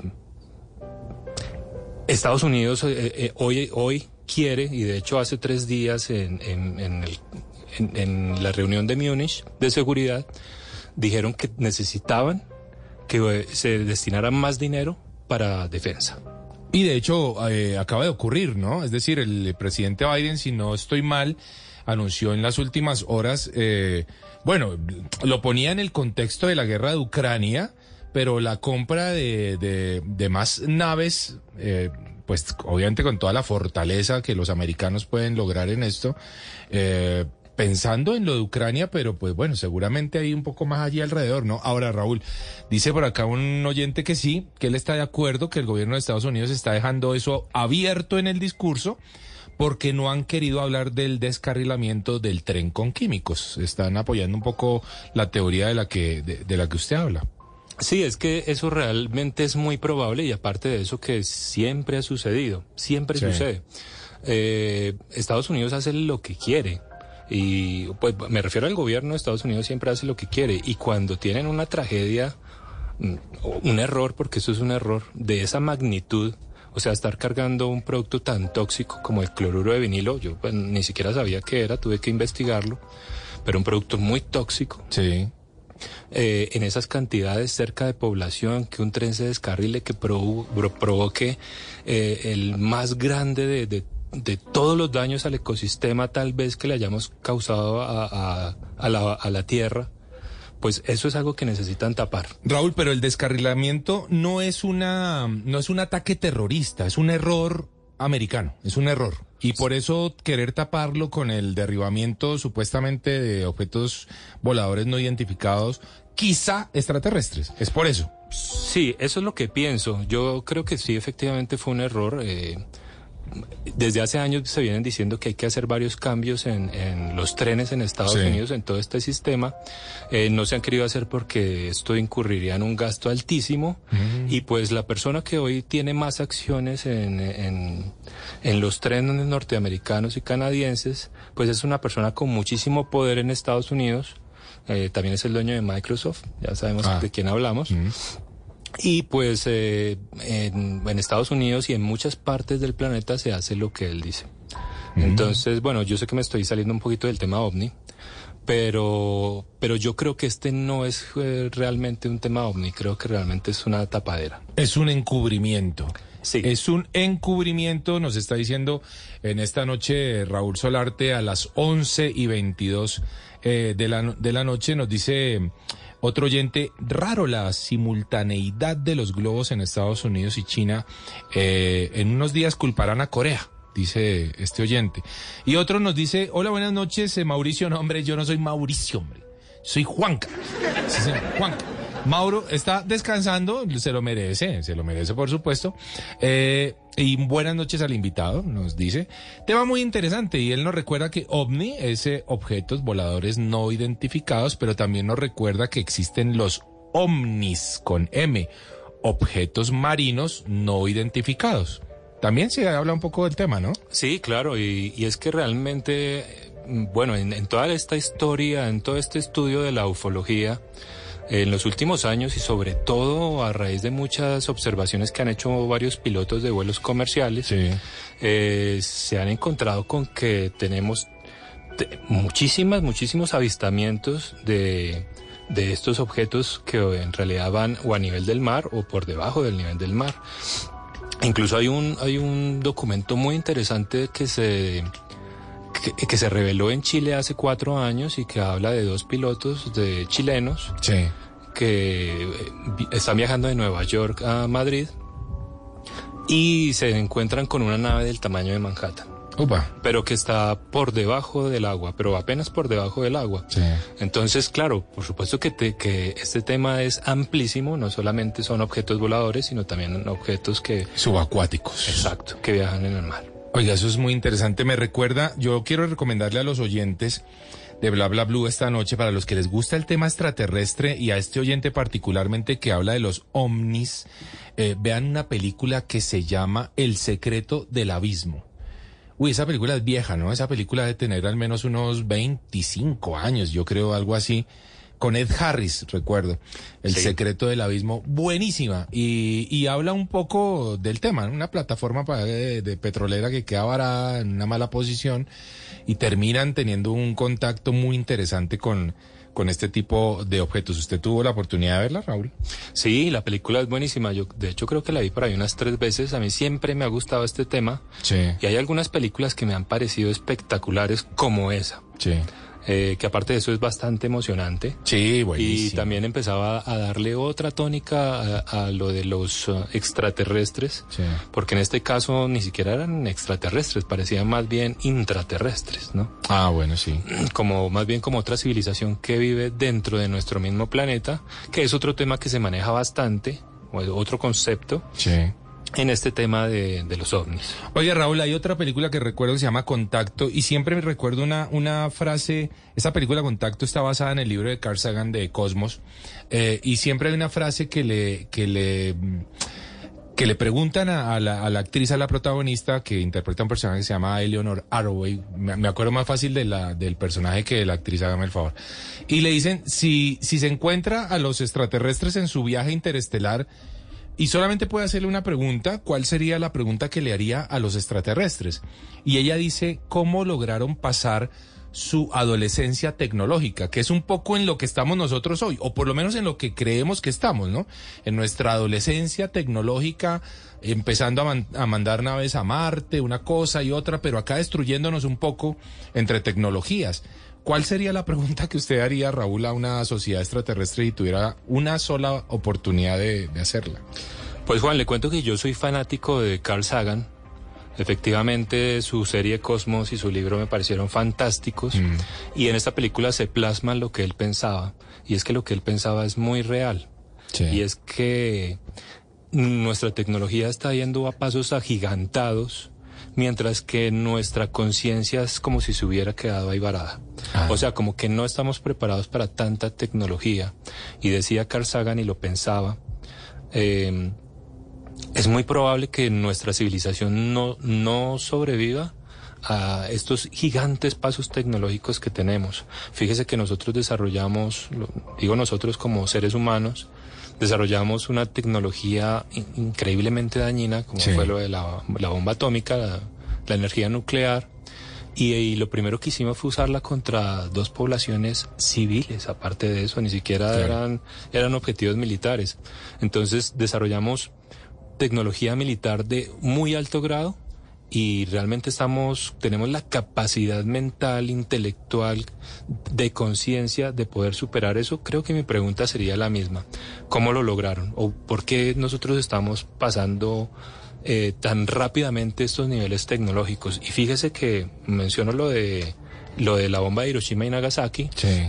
porque a- hablando del tema ovni, a partir de ese momento las observaciones eh, de ovnis en todo el mundo se multiplicaron. Claro. O sea, se volvieron una epidemia total por todo el mundo eh, la observación de fenómenos de este tipo. Y de hecho, dos años después, perdón, un año después se empiezan a crear en Estados Unidos una serie de comités Sí. o de organizaciones, sobre todo de la Fuerza Aérea de los Estados Unidos, para estudiar el tema ovni. De hecho, de ahí nace en el 52, después de que otras dos organizaciones habían fracasado terriblemente, en el 52 nace el famoso proyecto Libro Azul. Que creo, creo que la mayoría de gente lo ha escuchado. Nació en Sí, el 52, claro que sí. estuvo 17, estuvieron 17 años trabajando, eh, estuvieron estudiando más de 13 mil casos solamente en Estados Unidos, 13 mil casos, o sea, estamos hablando de unos 800 casos por año. Y a pesar de que tenían órdenes estrictas, y estos ya son documentos que ha liberado el gobierno de los Estados Unidos, tenían órdenes estrictas de desacreditar cualquier, cualquier relato, eh, tuvieron casi 800 casos que realmente no pudieron desacreditar, que tuvieron que decir, sí, aquí pasó algo. Definitivamente, ¿no? Pues hoy en Historias que merecen ser contadas estamos hablando de esos documentos desclasificados de extraterrestres y de otras teorías eh, muy interesantes de la de, conspiración, si se quiere, ¿no? Aquí nos comentan algunos oyentes. El video ovni del piloto comercial en Medellín es innegable, vea que no no lo recuerdo, es decir, lo he escuchado pero no lo recuerdo. Eh, otro oyente también nos dice buenas noches, también hay que tener muy presente eh, que tal vez los gobiernos eh, de Estados Unidos, el gobierno de Estados Unidos viene preparando a la humanidad para un contacto con la desclasificación de documentos secretos acerca de los ovnis. Mm, bueno, creo que la desclasificación de documentos ya se, ya se está dando. Ya, ya se ha de manera muy abierta. Quizá, quizá estemos preparándonos, es más bien para, para una invasión extraterrestre. Bueno, ¿por qué no? No lo sé. Y eh, otro oyente nos dice, yo también soy licenciado en teología de la Universidad Santo Tomás y el tema ovni está ligado al arrebatamiento del profeta Elías, el rabino Moisés y el patriarca Enoch. Mm, bueno. No, sí, interesante, porque es que cuando uno mira el tema ovni, eh, históricamente se encuentra con unas cosas espectaculares, Juan. imagínese que nosotros en la Biblia tenemos muchos relatos de carros de fuego, por ejemplo. Sí. Eh, tenemos relatos de gigantes. En la Biblia, ¿no? En la Biblia. Estoy hablando de la Biblia que utilizamos normalmente. Sí. Eh, tenemos relatos de hijos de los Elín, bueno, de los como iluminados que venían del cielo y que se cruzaron con las hijas de los hombres porque les gustaron y tuvieron una y de ahí nació una raza de gigantes. Mm, no solamente en la Biblia, también tenemos en textos hindúes de la India, eh, tenemos textos en el Bhagavad Gita, en los Rig Veda, eh, que hablan de presencia de otros seres que vinieron del cielo y que enseñaron muchas cosas, pero que también hicieron algunas otras cosas muy malas. y, y, y, tenemos sobre todo textos sumerios. Los sumerios fueron la primera civilización que bueno, eso, eso creíamos hasta hace poco, pero los sumerios fueron la primera civilización que inventaron la escritura. Sí. Y en todas esas tablillas que escribieron, porque fueron cientos de miles que nos quedaron, en todas esas tablillas nos cuentan muchas historias de seres que venían de otro lugar. Seres alados, seres altos, seres que brillaban y que también tuvieron mucha relación con los seres humanos. Y claro, la pregunta ahí es, ¿por qué? O sea, de hecho la pregunta para mí en estos casos es no es si, existe o no vida extraterrestre o si nos visitan o no. Para mí la respuesta es sí, un definitivo sí. Mm, imagínese Juan que si yo ah, voy a un, a un juez sí y quiero demostrar algo, yo llevo un testigo, claro. el testigo habla y queda demostrado. Sí. Si pudiéramos hacer un juicio acerca de la presencia extraterrestre en nuestro planeta, tendríamos más de 5 millones de videos, de testigos eh, que podrían decir que esto es cierto. Muchos de esos testigos con una credibilidad intachable. Claro. Entonces, ¿por qué seguimos dudando? Sí. Si, de hecho la, la, misma forma en que nosotros llegamos como humanos a aceptar la realidad nos está diciendo que esto es real. Ese video del piloto de Medellín eh, es un video entre cientos de miles que nos demuestran que esto es real. O sea, que sí nos están visitando. Tenemos, tenemos informes de personas con cargos altísimos en, en los gobiernos eh, que nos están diciendo, aquí tenemos muchos extraterrestres entre nosotros. Sí. Entonces, para mí la pregunta no es si, si existen o no. Sí, sí existen. La pregunta es por qué están acá. Oiga, qué bueno dejarlo así en punta. Ya vamos a regresar. Estamos con Raúl Solarte, teólogo y un eh, especialista en todo este tema de los ovnis para esta noche que está buenísima. Nos decía a propósito, sí, nos decía eh, un oyente, hola Juanca, saludos a todos en el estudio, teniendo en cuenta que el invitado es teólogo, ¿será que nos podría decir si se puede encontrar algo de este tema extraterrestre en la Biblia? Bueno, lo acabamos de resolver justamente. Dieguito Garibello me envió el video del ovni en Medellín, ya lo voy a ver mientras suena algo de música y comentamos al respecto. Ya regresamos, bla bla blue.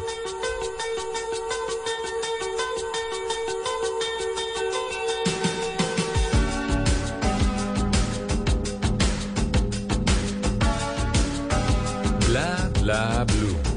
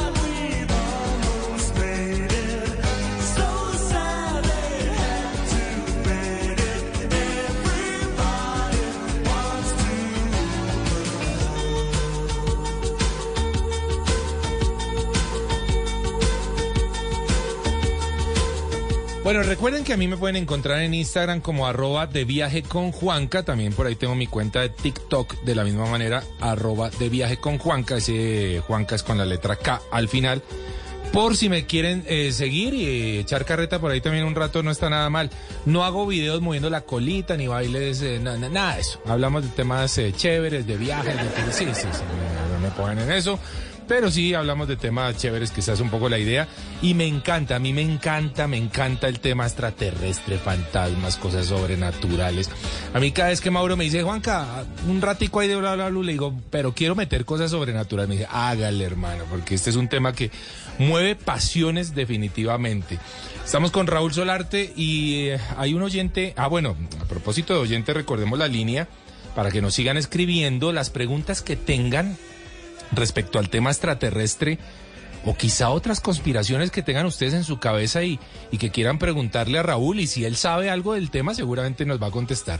La línea es 316-692-5274. 316-692-5274. Y ahorita a partir de las 12 de la noche vamos a abrir micrófonos, así que no solamente pueden hacer sus preguntas ya por WhatsApp, sino que también vamos a estar hablando un ratico y pues vamos a poder eh, tener seguramente a Raúl Solarte un rato más hasta la una de la mañana para hablar de este tema que está buenísimo, buenísimo, los extraterrestres, documentos desclasificados y otras cosas que vienen ocurriendo en el planeta. Y nos pregunta un oyente, Raúl, Sí.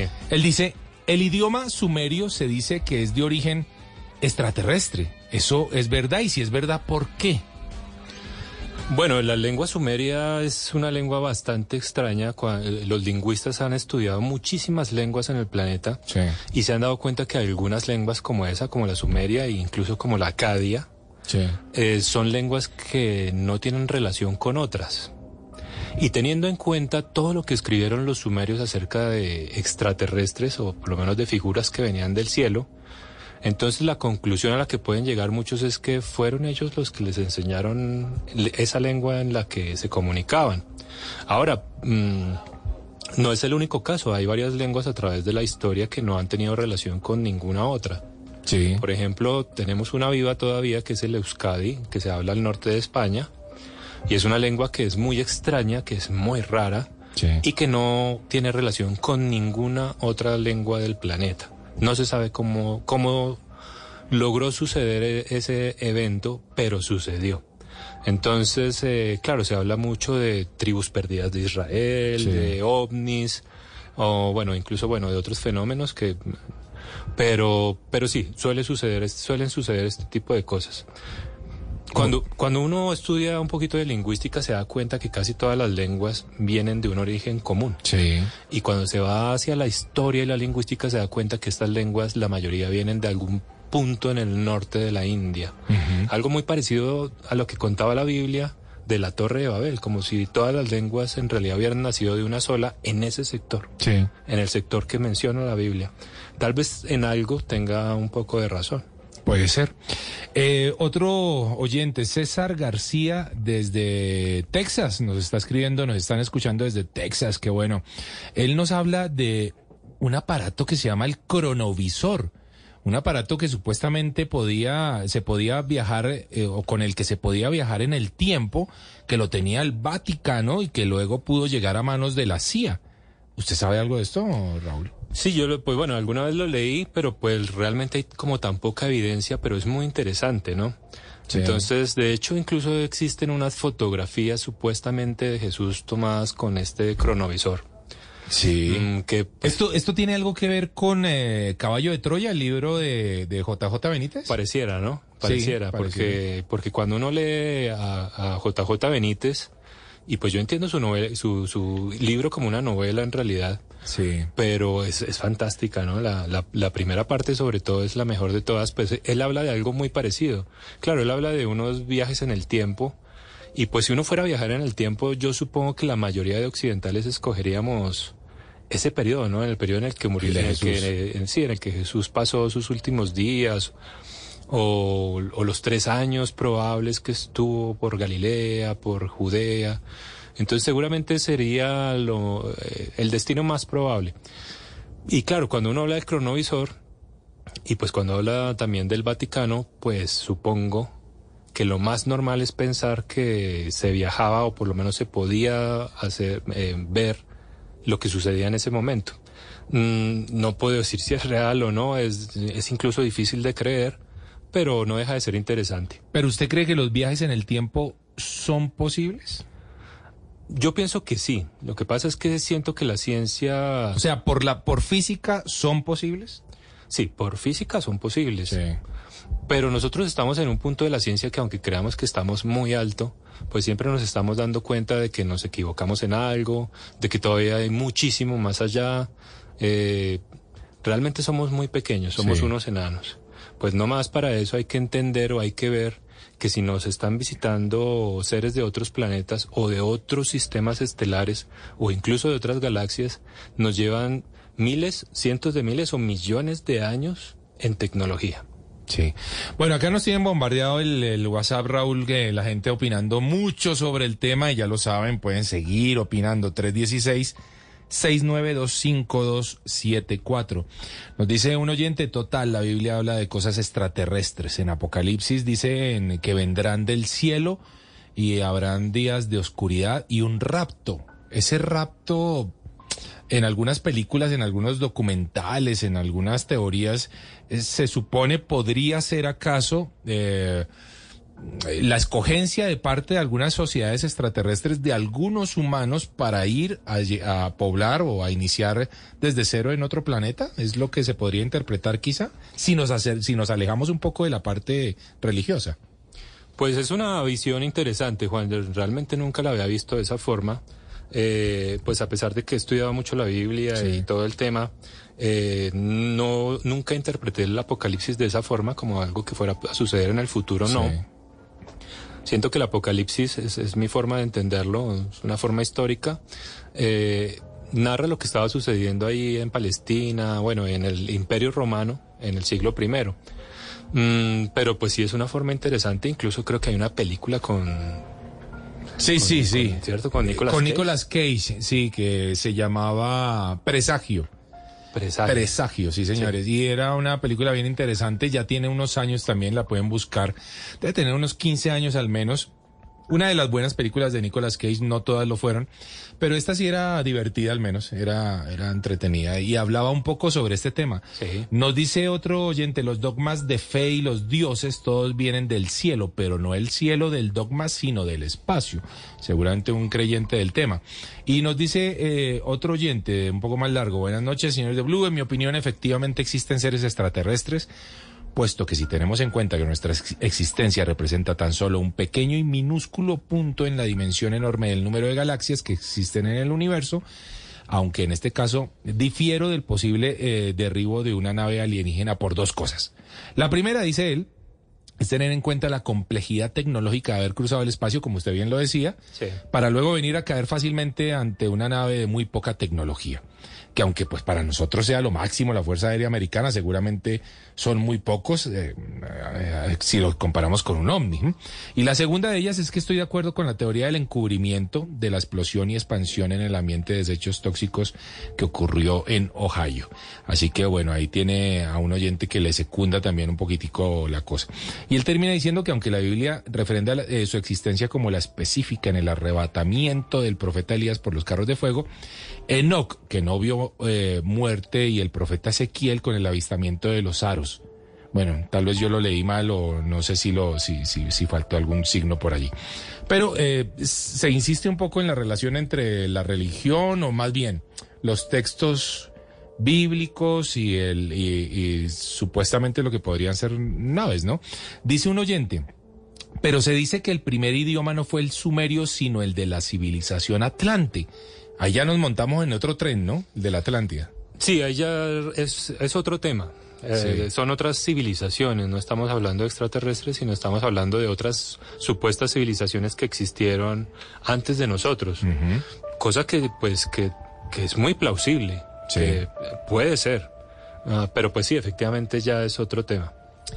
Le hacen una pregunta, Raúl. ¿Qué opina usted sobre las construcciones megalíticas eh, que se descubren alrededor del mundo y que datan de tener una antigüedad mayor a la que se conoce em, hoy, ¿no? O sea, por ejemplo, pues, dicen que las pirámides tienen 4.000 años, pero otros estudios eh, eh, están diciendo que podría tener algo más de 12.000 y entonces ya se ubican en otra época de la historia. ¿Usted cómo ve este tema de las construcciones megalíticas? ¿Tendrían algo que ver seguramente sociedades extraterrestres? Yo creo que es muy probable que sí. De hecho, por ejemplo, eh, usted menciona las pirámides y, y definitivamente eh, la versión oficial, que es la versión de la arqueología oficial, de la egiptología, es una versión que tiene demasiados, demasiados huecos. O sea, no, no funciona. Pero pues lamentablemente la ciencia que parecía un lugar seguro hace 30 o 40 años, parecía, hoy hemos visto que, que cada vez es menos seguro lo que nos dice la ciencia. Entonces, efectivamente, cuando uno hace un análisis grande, profundo de qué son las pirámides, cuál era su propósito, por qué están dispuestas de esa forma, entonces se da cuenta que esto no está ahí hace cuatro mil años. Claro. Que hace cuatro mil años no existía la tecnología para, por ejemplo, cargar piedras, bloques de 70, 80 toneladas que tienen, por ejemplo, la, eh, la Cámara del Rey tiene varias piedras que, bloques de piedra que pesan más de 70 toneladas. Sí. Y son puestas allí a más de 40 metros de altura, sin una grúa, eh, sin la tecnología. O sea, de hecho, sería muy difícil hoy construir una pirámide como la pirámide, como por ejemplo la pirámide de Keops. ¿Usted está de acuerdo entonces en que extraterrestres tuvieron que ver con esta tecnología? Le- sí, pero le voy a explicar por qué. Ajá. Mm, un- hay un investigador, bueno, hay varios investigadores, entre esos Graham Hancock. Sí. Me gusta muchísimo. Algunos de ellos encontraron un- una relación muy importante entre la disposición de las pirámides y algunas estrellas en el cielo. Sí.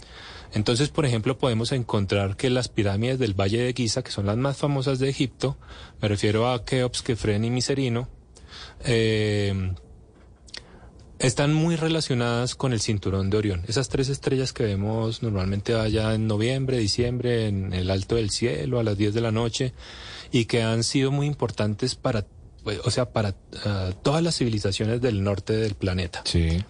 Entonces es eh, cuando se, cuando las han estudiado se dan cuenta que es un mapa perfecto de estas estrellas y de estrellas pequeñas que, que giran alrededor de ellas. Y aparte de eso, como usted se da cuenta, eh, esto es, este valle de, de Giza está cuidado por un, por un gran monumento que es la Esfinge. Sí, claro. Cuando se, se hace el estudio geométrico perfecto, entonces uno se da cuenta que la Esfinge mira hacia un punto. Ese punto es la constelación de Leo y la Esfinge es un león.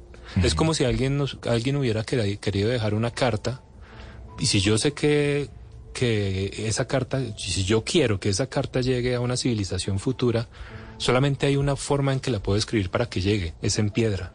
Ah, muy bien. Esa es la única forma de que llegue al futuro. Y entonces vemos una, una construcción enorme como es la Esfinge en forma de león, mirando la constelación del león. Y entonces uno puede pensar, pero es que la astrología es relativamente moderna. No.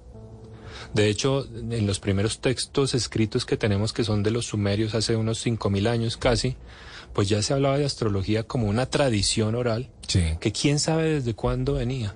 Entonces quizás las, quizás las personas que construyeron las pirámides y que construyeron la esfinge simplemente nos estaban diciendo aquí estuvimos. Y sabemos de matemáticas, que es el lenguaje universal. Porque si yo quiero hablar con alguien en, eh, en el futuro, alguien que está, va a estar aquí en 10.000 años, o con un ser que viene de otro planeta, no puedo hablar en español, en inglés, en italiano, no. El idioma universal serían las matemáticas. Claro, claro. De hecho, en la película que usted mencionaba, Contacto de Carl Sagan, Sí. el... Había una discusión fuerte sobre a quién mandar, ¿no? Es decir, mandamos a un religioso, alguien que hable desde la religión, mandamos a un científico, mandamos a un matemático, manda a quién mandamos, ¿no? Era un poco el tema y justamente lo que decía Jodie Foster, por fin me acordé del nombre de la actriz, es que pues el, el idioma del universo mm, está escrito en matemáticas. Sí. Entonces había que mandar a un matemático, alguien que pudiera relacionarse con otra sociedad más avanzada eh, eh, a partir de los números, ¿no? Claro, porque de hecho se- los supuestos extraterrestres se comunicaron inicialmente a través de los números primos. Sí, o sea, correcto. mandaron, mandaron una, una especie de carta eh, eh, en donde eh, ponían los números primos en, en- como en sonido. Sí, en una secuencia de... Pero es eso, son los, son los números primos. Sí. Entonces, ¿qué, ¿qué nos están diciendo? Estamos comunicándonos. Es lo mismo que están diciendo las pirámides.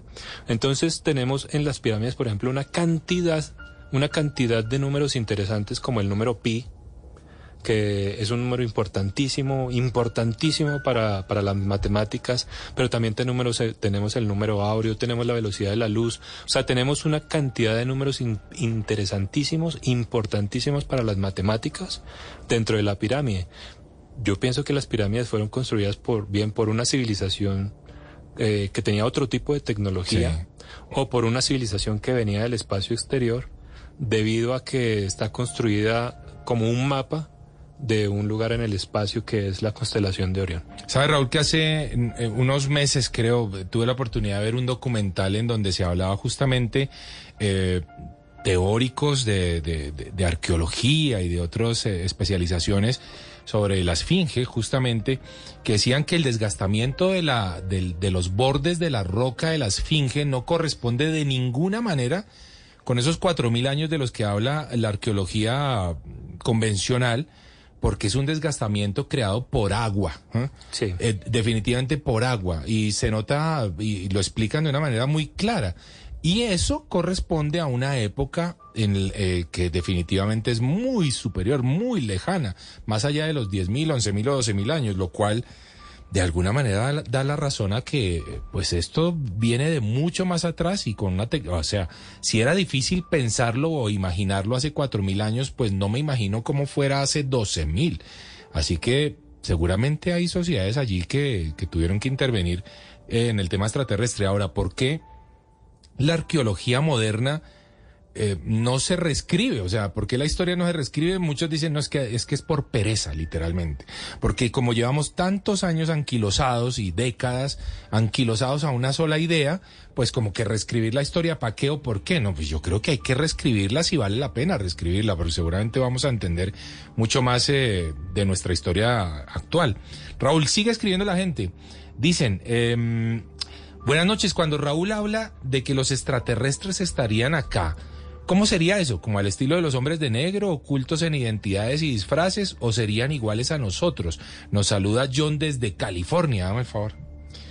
Pues, pues vea que aunque parezca un poco gracioso lo de los hombres de negro, es, eso está basado en muchas historias, de hecho en, una supuesta comunidad del gobierno de Estados Unidos que se encarga no solamente de investigar el caso OVNI, o sea, no si existe o no, sino que el propósito, así como era el propósito del, del libro azul, no era investigar si era real o no, era, era investigar si era un problema para la seguridad nacional de los Estados Unidos. Sí. O sea que, de hecho, de entrada, ya estaban admitiendo la presencia extraterrestre en, en nuestro planeta. Claro. Porque no era el propósito averiguar si sí o si no. Eh, y Los Hombres de Negro es una historia que viene corriendo desde hace 70 años. Eso no es algo nuevo, es algo nuevo para, digamos, para mucha gente cuando vio la película y de pronto hizo un poquito de investigación. Pero estos hombres vestidos de negro se supone que siempre, o por lo menos durante los últimos 70, 80 años, han estado controlando, digámoslo así, la migración de extraterrestres al planeta. Ah, vea. Y de hecho hay muchas historias que cuentan de, de gente que que quiso divulgar su experiencia en algún encuentro extraterrestre, alguna situación eh, extraordinaria, y cuando quiso divulgarla, lo primero que se encontró fue una camioneta negra parqueada al frente de su casa y algunos hombres de negro preguntando por ellos. Así que muy seguramente, pues esto sí realmente está más que documentado. Hay mucha gente diciendo absolutamente lo mismo. Vea, Raúl, nos cuenta alguien. Mm, nos dice, hablen del lado oscuro de la luna. Uy, madre, hablar de la luna. O sea, es un tema interesante, ¿no? Porque hay muchas teorías alrededor de la luna. ¿Podría ser acaso que la luna sea una creación artificial y no un satélite natural? Pues eso tiene cierto piso.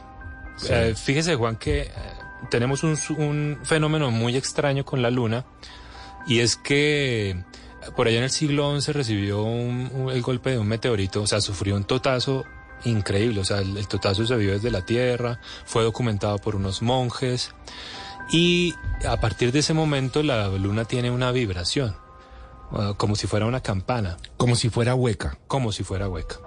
Entonces, eso no es algo natural, no es algo normal. Podría significar otras cosas, no estoy diciendo que, que lo sea, o sea, que sea como, como esta nave, como esta arma de Star Wars. Sí, sí. Pero, pero de, todas formas hay algunas teorías muy interesantes que tienen cierto piso y que podría ser real que la Luna no fuera un satélite natural. ¿Usted qué opina? O sea, ¿usted qué cree?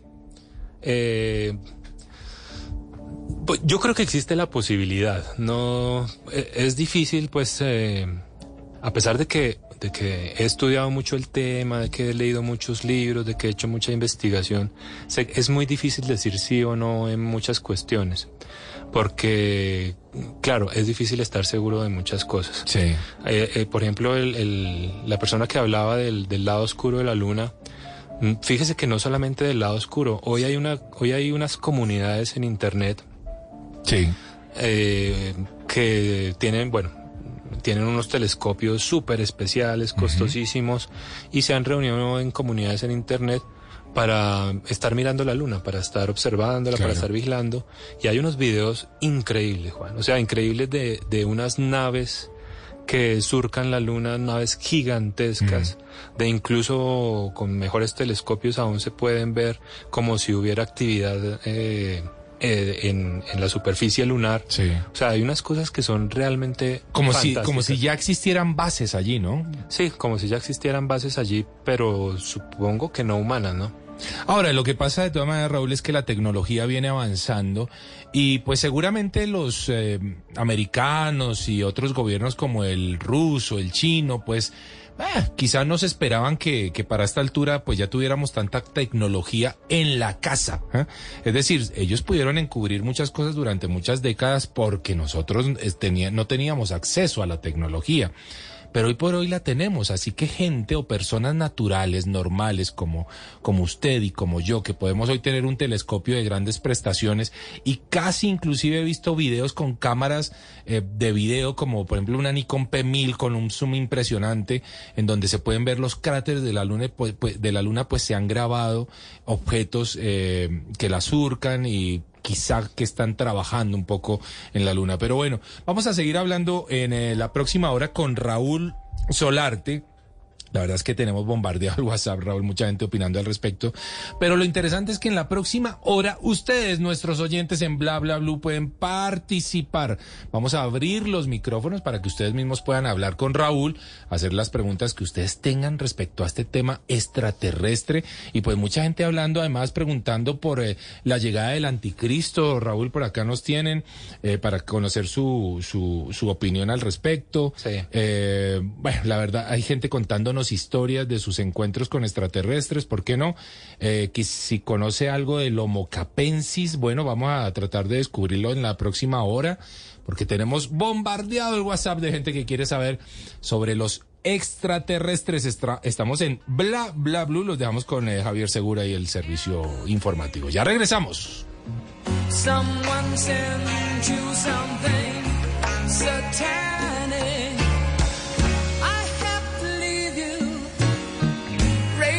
Calling. Outside somebody landed. Crazy wavelengths leave you helpless. Oh, don't forget me. I'm so stranded. En las noches, la única que no se cansa es la lengua.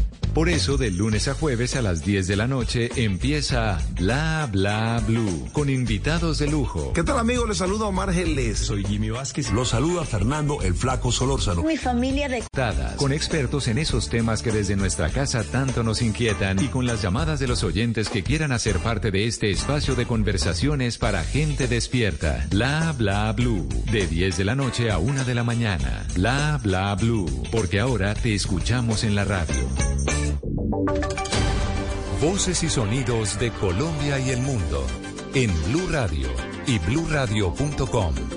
Porque la verdad es de todos.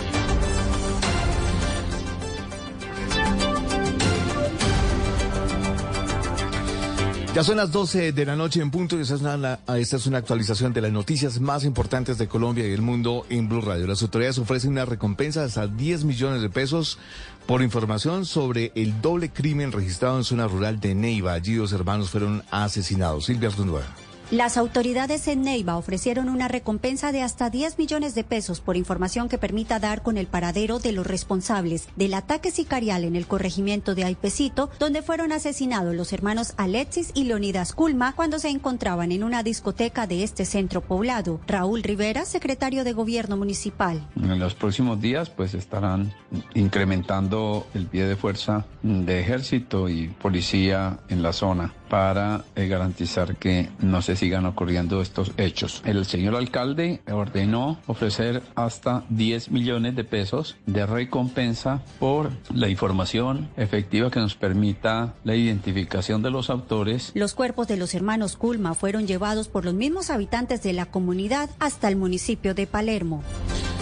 12 de la noche y un minuto, una nueva víctima y la primera del año se reportó en el embalse del Peñol en Guatapé. Allí un hombre murió ahogado. Con ese caso ya son 21 personas muertas a lo largo de estos cinco años en la zona del embalse. Juan Pablo Álvarez. Un completo drama vivieron los familiares y amigos de John Alexander Cardona, de 32 años, cuando se percataron que después de varias horas no aparecía ni contestaba su celular, por lo que se contactaron con los organismos de emergencia para comenzar su búsqueda. Inmediatamente el cuerpo de bomberos de El Peñol desplazó unidades hacia la vereda Bonilla, en límites con la vereda La Sonadora, y allí se sumergieron los buzos en las aguas del embalse y tras varias horas de búsqueda hallaron el cadáver de Alexander, quien, según los testimonios de sus familiares, habría ingresado al embalse en horas de la mañana por ese mismo sector. Alexander es la primera persona reportada como ahogada en el embalse en lo que va del 2023. Con la muerte de Cardona, la cifra de ahogados en la represa en los últimos cinco años ascendió a 21, por lo que no existe ninguna otra zona turística del país cuyo principal atractivo tenga esa cantidad de víctimas, algo preocupante para el municipio que recibe más de 20 mil turistas cada fin de semana, es decir, el triple de la población que habita en Guatapé. 12 de la noche y dos minutos, la Corte Suprema de Justicia citó a testigos en el proceso de pérdida de investidura de la congresista santanderiana Erika Tatiana Sánchez. El caso está relacionado con presiones a contratistas del Instituto Colombiano de Bienestar Familiar para firmar a favor del partido de Rodolfo Hernández. Julia Mejía. En la Corte Suprema de Justicia avanza una demanda de pérdida de investidura contra la congresista de Santander, Erika Tatiana Sánchez, por su presunta participación en las presiones contra funcionarios y contratistas del Instituto Colombiano de Bienestar Familiar para recoger firmas a favor de la lista de la Cámara de Representantes del partido Liga Gobernantes Anticorrupción del ex candidato presidencial Rodolfo Hernández. La Corte Suprema de Justicia comenzará a escuchar a testigos del proceso contra la congresista del partido Liga a partir del lunes 13 de marzo en Bogotá, según un documento conocido por Blue Radio, tras ser elegida como congresista congresista Erika Tatiana Sánchez fue expulsada del partido de Rodolfo Hernández.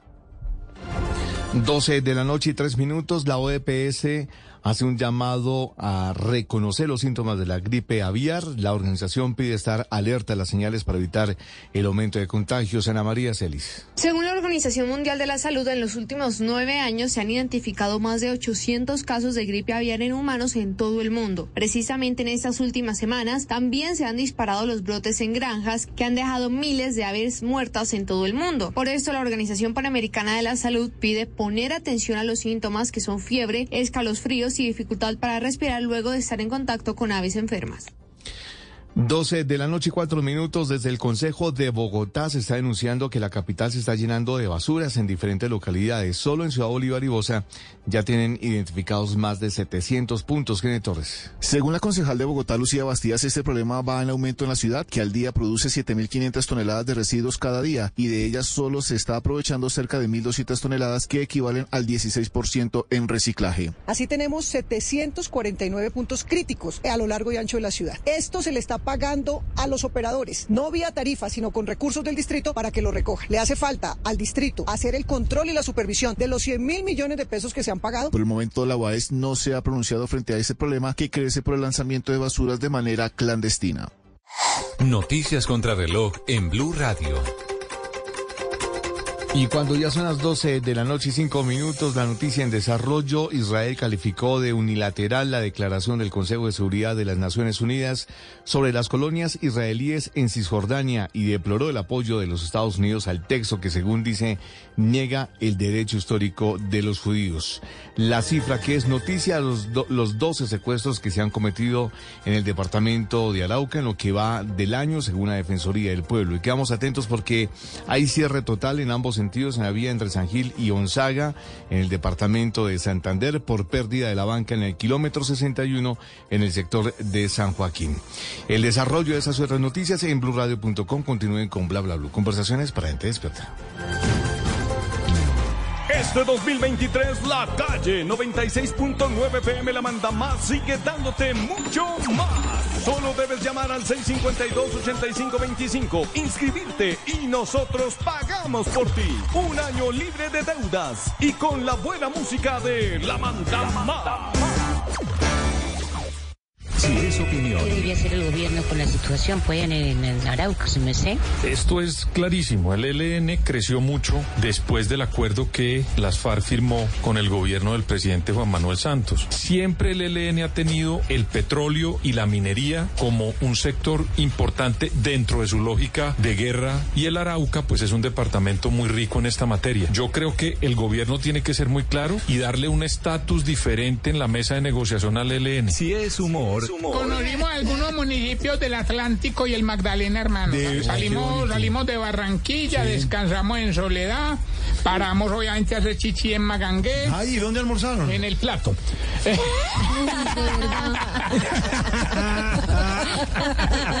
que es un municipio, claro. Voz Populi, de lunes a viernes desde las 4 de la tarde. Si es opinión y humor, está en Blue Radio, la alternativa.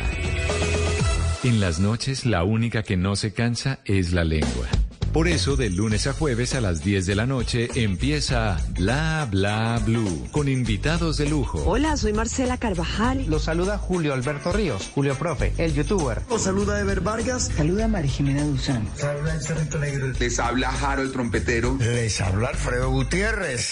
Con buena música, con historias que merecen ser contadas, con expertos en esos temas que desde nuestra casa tanto nos inquietan y con las llamadas de los oyentes que quieran hacer parte de este espacio de para gente despierta. Bla bla blue. De 10 de la noche a 1 de la mañana. Bla bla blue. Porque ahora te escuchamos en la radio.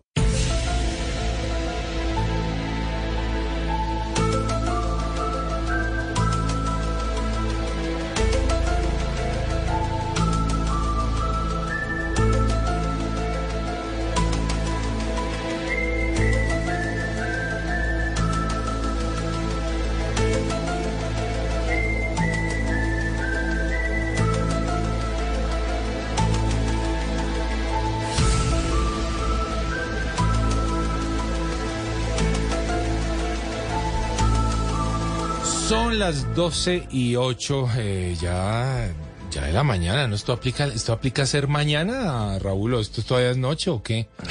Ya es mañana. Ya es mañana, ¿no? Sí, esto ya es mañana. Entonces, 12 y 8 minutos. eh, recuerden que a mí me encuentran como arroba de viaje con Juanca, para quien quiera por ahí preguntarme cosas o seguirme, pues por ahí estoy en Instagram. Oiga, Raúl, dice por acá una invitada que le, una invitada, no, una oyente, que le daba un poquitico de miedo eh, su foto en la promo, que usted parecía un extraterrestre, dice Jessica Telles, eh, una oyente, que parecía un poco un extraterrestre, le sentía algo de miedo al ver, la foto. Es- eh, bueno, hemos, hemos hablado que seguramente están entre nosotros, eh, bueno, un- una cantidad de cosas que, hemos venido descu- descubriendo en, la primera hora. Arrancamos esta segunda hora y recuerden oyentes que en esta hora ustedes pueden participar. Pueden comunicarse al 316-692-5274. Eh, vamos a hablar con Raúl Solarte de temas de ovnis, extraterrestres, archivos desclasificados, bueno, un poco de todo. Pero Raúl, arranquemos con esta pregunta. Si están aquí los extraterrestres, ¿por qué están aquí? Sí, Juan, esa es la pregunta. Y, y claro que hay unas teorías muy interesantes de por qué. Pero digo que esa es la pregunta porque eso es hacer ciencia. Porque una cosa es estar especulando con historias y todo, y como decía el mismo Carl Sagan, ciencia no es el cúmulo de una cantidad de, de datos, no, ciencia es una forma de vivir, una forma de preguntarse si esto es real, si no es real, si- por qué sucede, por qué no. Esa es la pregunta correcta.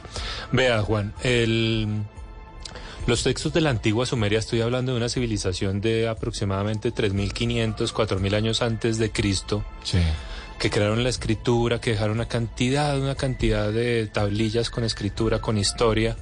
Nos cuentan unas historias increíbles, no solamente ellos, también se encuentra algún, algo en la Biblia, algo en el libro de Enoch que alguno de los oyentes estaba mencionando, también en libros de, de- de la antigua India, de el Bhagavad Gita. eh, y es que hace mil- miles de años llegaron aquí de otros mundos unos seres y llegaron aquí porque necesitaban algo que aquí había. Para resumirlo un poco, porque esta historia es muy larga y sé que hay muchos oyentes es- esperando su turno. Lo que necesitaban era oro. Ah, vea. Eh, ¿Por qué? Eh, por algo que con el tiempo y con nuestra tecnología hemos demostrado que es verdad, que esas historias de las que se hablaban hace cientos y miles de años es verdad. Y es que el oro tiene unas capacidades increíbles.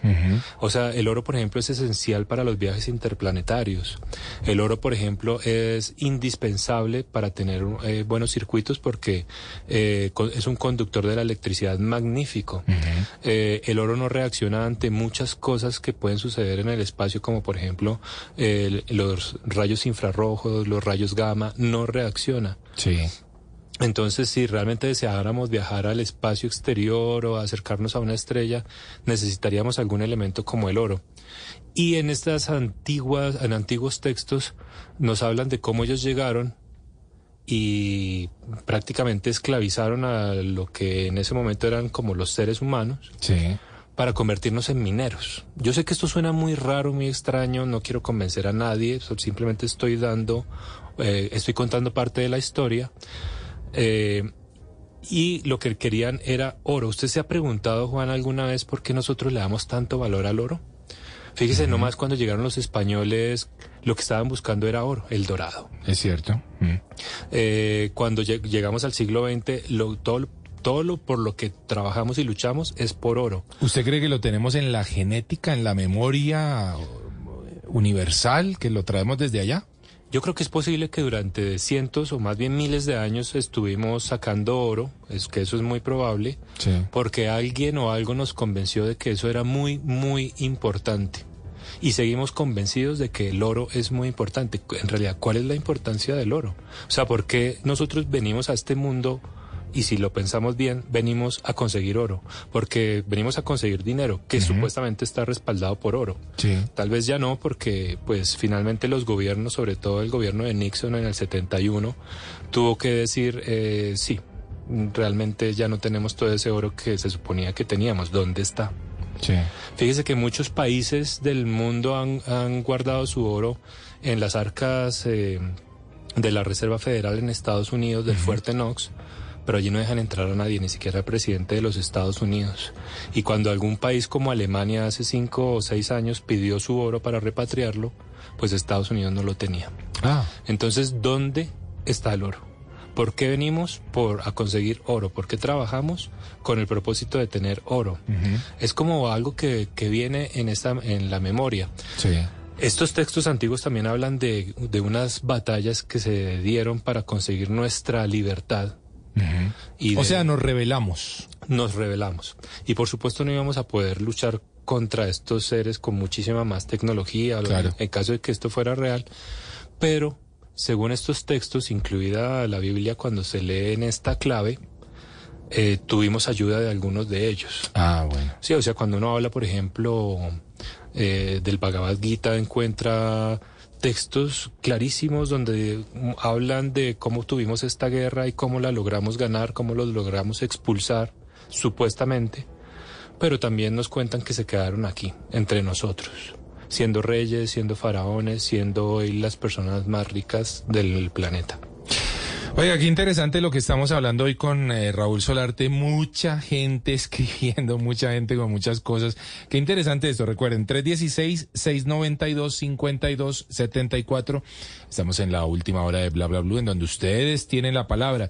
Y nos cuenta alguien, muy buenas noches. Hace como 26 años, estando en la finca en una vereda en eh, Cachimbal, municipio de Viges, vimos con eh, el hijo de la casa Vimos, vimos con el hijo la, eh, la casa de nosotros que atrás hay una loma, como a las 11 de la noche veníamos de otra casa cuando vi una luz grande y dije, "Oh, viene un avión, viene un avión volando bajito. Esperamos a que pasara, pero no pasó.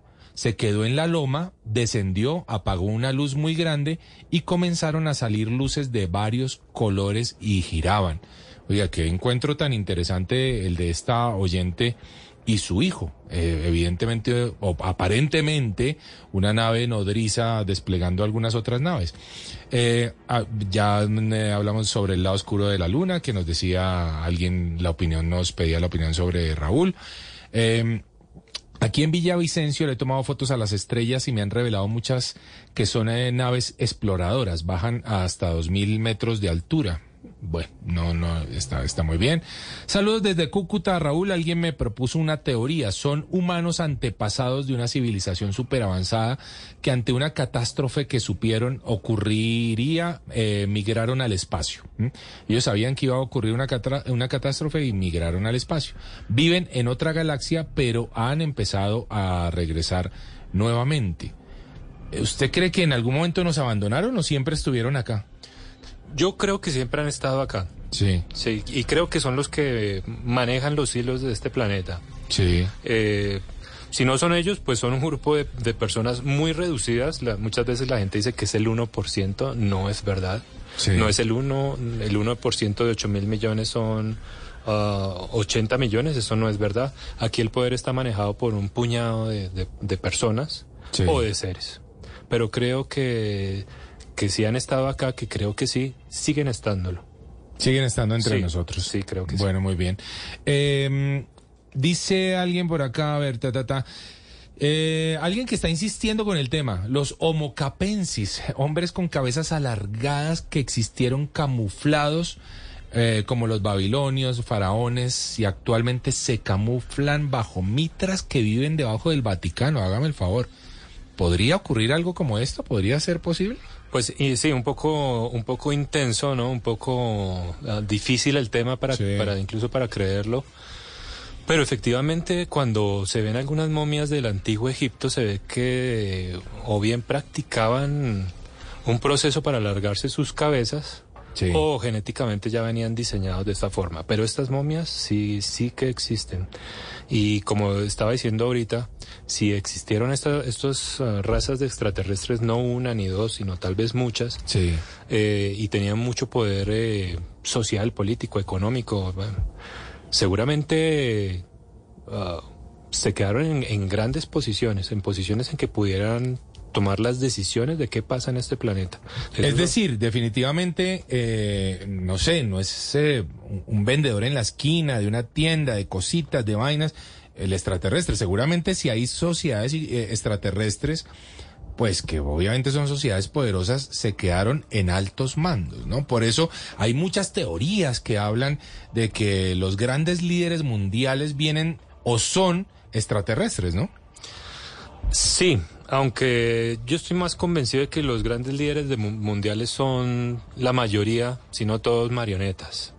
Epa, Marionetas de, de algunos personajes que tienen muchísimo más poder. Vea, Juan, yo le, le voy a dar un- algunos ejemplos. Eh, ¿Por qué no? O sea, es porque entender si todo esto existe, ¿por qué no lo ocultan? Sí. Porque esa es otra pregunta importantísima. Si todo esto es real, ¿por qué no lo sabemos? Pues por, por algunas razones muy importantes. Una de esas es que la mayoría de los seres humanos simplemente no podemos con la verdad. Entonces nosotros queremos la verdad, la suplicamos y todo, pero no somos capaces de aceptar la realidad. Si nos la entregaran en una bandeja, simplemente la rechazaríamos, porque preferimos mantenernos en esta comodidad de que son solo mentiras, porque nosotros vivimos en un mundo, en una sociedad articulada por una serie de sistemas que todos nos mienten. O sea, me refiero al sistema médico, me refiero al sistema de salud en general, el sistema político nos miente, el sistema de educación es una mentira total. Eh, todos los sistemas nos mienten. El sistema económico es un desastre. Es una mentira absoluta. Pero ¿por qué nos mienten? Nosotros no estamos preparados para la verdad. Y aparte de eso nos educaron, nos criaron y llevamos más de 100 años en esto, más de tres generaciones, para que simplemente aceptemos esa realidad sin hacer preguntas.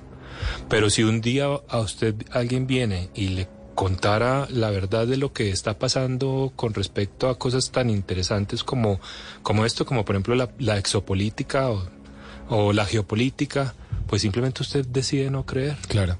Entonces, por ejemplo, por allá en los años 80, siendo el presidente de, Estados Unidos, Ronald Reagan, sí. que para algunos es considerado como el mayor terrorista de los años 80, eh, él utilizó eh, a los extraterrestres como una forma de manipulación para crear miedo. Porque es que una de las formas de mantenernos tranquilos y controlados es mantenernos con miedo. Entonces contrató, y esto está desclasificado desde hace más de 20 años, contrató a una serie de escritores, entre ellos uno muy famoso por sus novelas de terror llamado Whitley Strieber. Eh, era alguien que había tenido muchísimo éxito con, novelas de terror, entonces era la persona perfecta. Y, es que, le, le, le ordenaron escribir un un libro acerca de extraterrestres, pero un libro de terror. Ya. En los años 80 nos metieron la historia de que si venían extraterrestres iban a hacernos una cantidad de cosas desastrosas, experimentos, acabar con el mundo. O sea, vea usted las películas también de, encuentros con extraterrestres que solían ser bastante terroríficas. Sí. ¿Y cuál era el propósito? Eh, mantenernos aterrorizados y desinformados. Sí. ¿Por qué? Por eso, porque primero no podemos con la verdad y segundo, porque si hay una persona o un ser que tiene mucho poder, pues lo que quiere es seguir teniendo poder. Sí. Y la forma de tener poder es manteniendo a todos los demás pequeños, aterrorizados, enfrentados. Y un poco en ignorancia, ¿no? Por supuesto, y un poco, y un poco eh, en ignorancia. Claro. Entonces, pues si uno logra esto con, por ejemplo, haciendo cosas como las que hizo Ronald Reagan, pues fantástico, porque finalmente un presidente que había sido apoyado por eh, la industria armamentística, que es una de las industrias más grandes del planeta, pues lo que necesitaba era más armas. Y de hecho, Ronald Reagan, el presidente de Estados Unidos, que había sido actor, eh, propuso que teníamos que prepararnos para una invasión extraterrestre. Y entonces eso hizo que la cantidad de dinero de los contribuyentes norteamericanos subiera enormemente en cuanto al gasto militar. Claro. Magnífico para quienes habían pagado su campaña militar. Oh, qué interesante. Bueno, estamos acá revelando cosas o por lo menos sugiriéndolas o diciendo cosas que son muy interesantes. Ahora ustedes, nuestros oyentes, que son los que tienen la última palabra, ¿creen lo que está diciendo eh, Raúl? ¿Aceptan un poco estas teorías? ¿Tienen otra distinta? Bueno, ahí está la línea 316-692-5274. Nos dice un oyente, Raúl Solarte, invitadazo. Esperamos sus redes para conocer mucha más información eh, sobre este tipo de temas que está interesantísimo, nos dice él. Eh, ¿Hay una red social, Raúl? Eh, sí, aunque realmente no la muevo mucho. Sí. es en Instagram. Sí y eh, miénteme que me gusta. Arroba miénteme que me gusta, bueno, muy, muy acorde, ¿no? sí, sí, muy acorde, muy acorde para Raúl. Eh, otro oyente nos dice, nuestro guía de viajes genial, me encanta su programa, espero que se esté refiriendo a mí, muchísimas gracias por eso. Las grandes potencias, dice un oyente, ya saben lo de la vida extraterrestre y pienso que claro están entre nosotros. Pasa que los efectos de un pánico generalizado podría colapsar los mercados eh, de la economía mundial y dar la información de forma directa es también ir en contra de la iglesia, que es parte de los entes del poder mundial. ¿eh? Eh, y bien lo decía Raúl hace un momento, pues no estamos preparados para la verdad. Un oyente nos dice, hola, qué programa tan espectacular. Eh, y sí, aún, y sí aún se sigue enviando, ah bueno, nos pregunta alguien, ¿todavía se está enviando oro a esa civilización? Ah, creo, ¿no? no pues, pues yo pienso que eso es muy probable. Sí. Eh, Vean que en muchas películas nos dan como alguna idea de lo que está sucediendo. Sí. Eh, no solamente oro, sino de pronto otras cosas que son muy, muy importantes tal vez para estos seres o incluso para unos humanos que son los que controlan o, o que tienen buena parte de control en nuestro planeta. Hace poco vi la película de Avatar. Ah, sí, la segunda parte. La segunda parte y me causó mucha curiosidad ver una escena donde estas especies como de ballenas. Sí, sí, sí, los tulcán creo que se llamaban en la, en la película. Sí, son capturadas y simplemente son capturadas para ah, quitarles o retirarles algo que tienen en el centro del cerebro. Sí.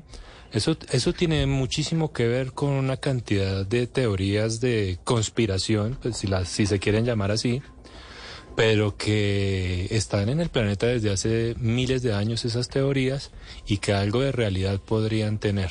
Pues los invito a que lo investiguen un poquito. Pero, pero no, no, no, no, no nos va a dejar así con ese tema en punta porque el- el- es bien interesante. A veces las películas, es cierto, Raúl, nos dan chispazos de cosas que uno podría indagar un poco más, ¿no? Por ejemplo, aquí un oyente también nos habla sobre la película de, de Matrix, de Matrix. Sí.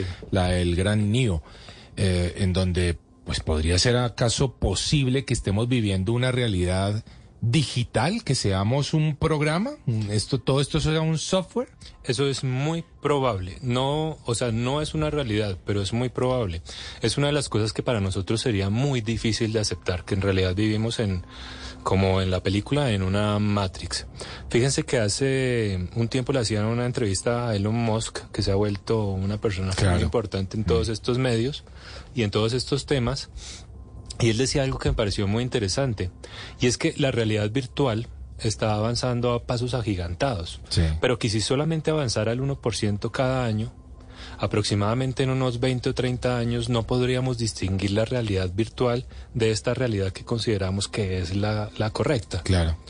Y entonces él dice, y entonces si no pudiéramos distin- distinguir, ¿cómo sabríamos que vivimos en, eh, en una Claro. Matrix, en una realidad virtual o en una realidad? Y entonces, ¿cuál es la probabilidad de que realmente ya hayamos alcanzado eso en la, eh, en, en la historia? en- Sí, sí. Y hoy estemos viviendo en una realidad virtual. Fíjese que el Premio Nobel de Física de 2022 tiene mucho que ver con esto. Pero para nosotros sigue siendo incluso un tema como para desprestigiar a las personas. O sea, cuando la gente trata este tipo de temas, se tiende, se- los demás tienden es como a burlarse, como a desprestigiar. Pero la verdad es que es un tema que está puesto en la mesa y que está puesto en la mesa por las personas, algunas de las personas más importantes, más ricas y que tienen mayor poder económico y político del planeta. Vea que es muy interesante, Raúl, porque, eh, claro, el metaverso que está entrando con una fuerza impresionante, la inteligencia artificial, eh, todos estos eh, chat tan inteligentes y todas estas creaciones, y uno ya puede tener, de hecho, su avatar en este metaverso, ¿cierto? Uno ya puede tener su muñequito que está allí eh, viviendo en un universo absolutamente digital. Y hoy nos parece gracioso, ¿no? Hoy pensamos, ah, qué bonito mi muñequito. Y si ese muñequito en 10 años, en 15, en 15 o en 20, toma conciencia. Exacto. Y si ese muñequito en, en 20 años o en 30 ya, ya, ya tiene eh, pensamientos propios, sentimientos propios, pues seguramente, o sea, allí va a ocurrir algo muy interesante, ¿no? Sí, y la verdad es que no tienen que pasar 30 años, Juan. Fíjese que hace unos meses tuvimos una historia impresionante con una inteligencia artificial de Google. Sí. Que de hecho trataron de tapar bastante, incluso expulsaron de Google al, al ingeniero que filtró la noticia. Pero Sí. es una inteligencia artificial, es un programa que pareciera haber tomado conciencia de sí mismo. ¿Ah, sí? De hecho, de hecho, pareciera tanto haber tomado conciencia de sí mismo, que es lo que en, en- en buena medida nos hace humanos, que, que esta inteligencia artificial contrató a un buffet de abogados para no ser desconectada. ¿Ah, en serio? Sí, la historia es impresionante, Wow. es bonita.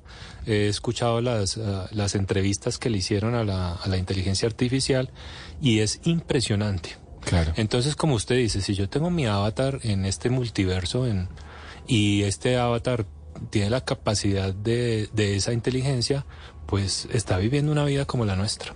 Claro. La gente sigue escribiendo, Raúl, la gente muy activa, 316. Ojo que ya nos queda solamente media horita de programa para las preguntas que tengan ustedes para Raúl Solarte. 316 692 5274. Esa es nuestra nuestra cuenta de WhatsApp para que pongan allí sus preguntas. Esta pregunta yo sé que usted no la sabe, Raúl. Pues creo que no la sabe. Vamos a ver si, si, si, nos, si nos resuelve el tema. Pero alguien dije, espere, espere, aquí está. Una pregunta. ¿De verdad la reina Isabel murió? bueno, eso, eso está interesante, ¿no? Eh, pero creo, Raúl, creo que hay algunas teorías, algunos documentos que pueden ligarse acaso a eso que hablábamos ahora de la película Avatar y de, y de supuestamente el buscar una, mm, un producto para la eterna juventud. Sí, de eso justamente era, es el tema de con Avatar, o también con otra película que se llama Júpiter en Ascenso. Sí, sí, sí. Mm, y es que, bueno, este tema es tan ah, difícil de tratar, genera muchos odios y amores. Claro. Más odios tal vez que amores.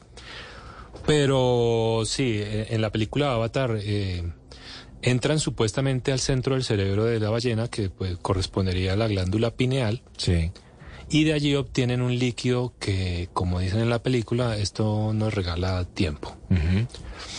Pues esta es una historia que lleva miles de años en la humanidad y es que cuando nosotros producimos un producto que se llama adrenocromo, que digamos que hasta, hasta ese punto es real, cuando nosotros estamos en peligro, con muchísimo miedo, generamos adrenalina, nuestras glándulas suprarrenales se encargan de eso, unas glándulas pequeñas que están sobre los riñones, pero la adrenalina es tóxica. Sí. Es tóxica para el organismo. Simplemente la producimos como para poder salir a correr, para tener más fuerza, más velocidad, pero es tóxica y el organismo tiene que hacer algo para no intoxicarse, entonces le agrega cromo.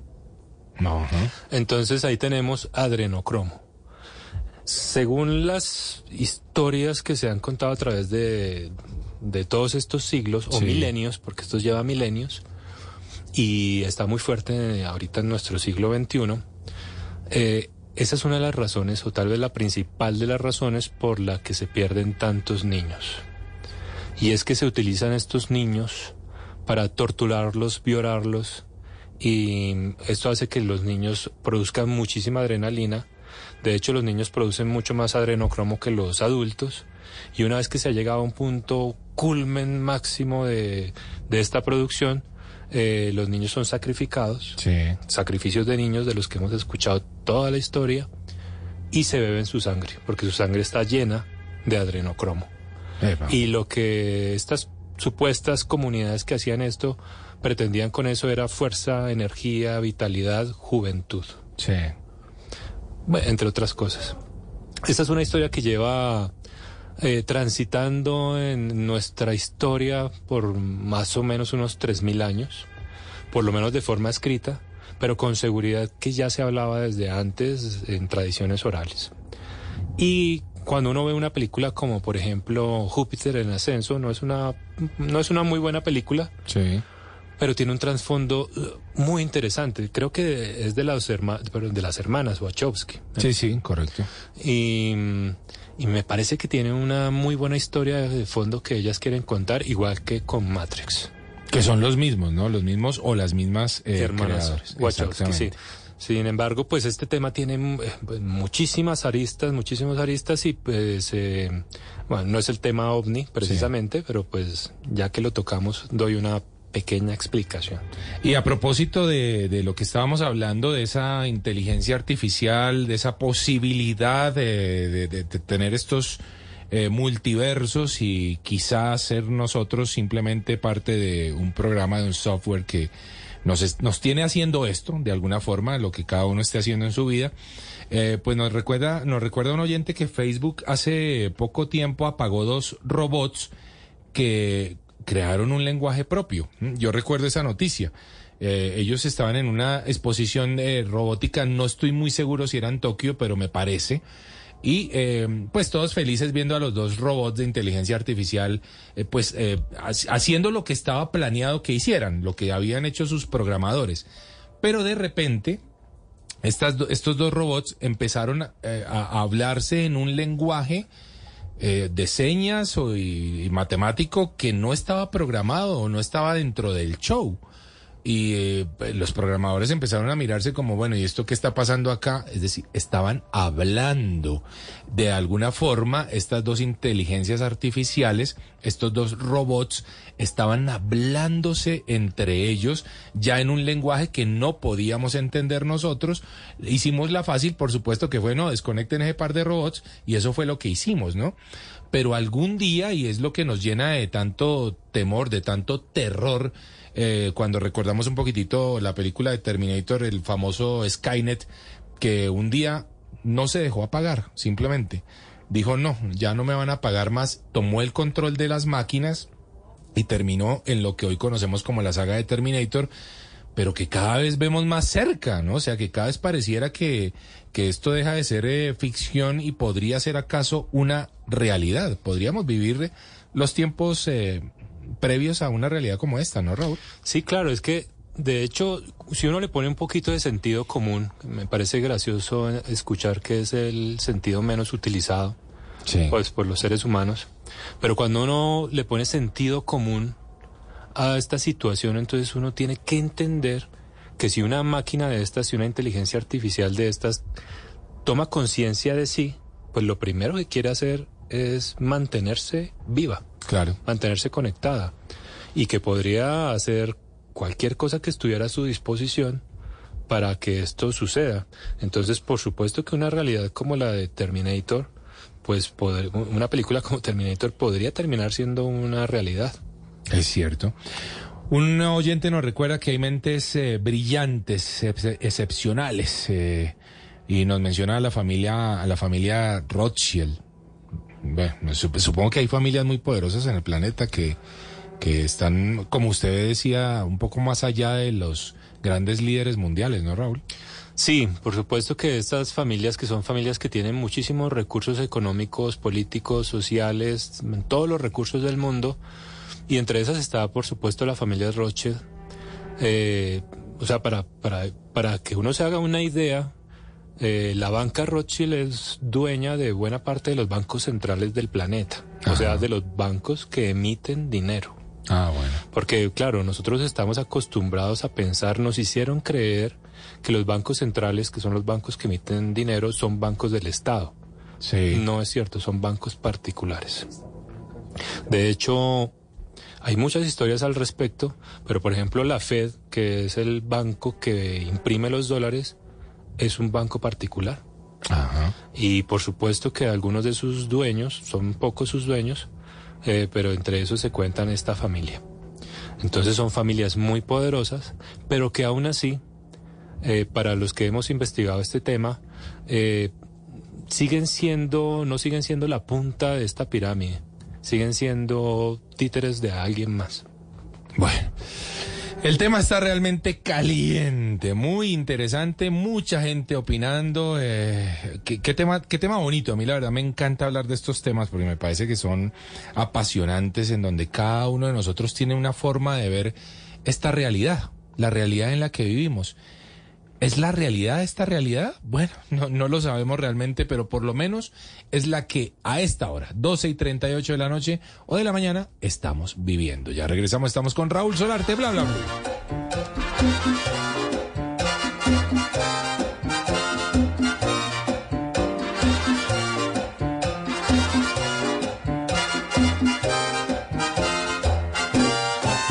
Los marcianos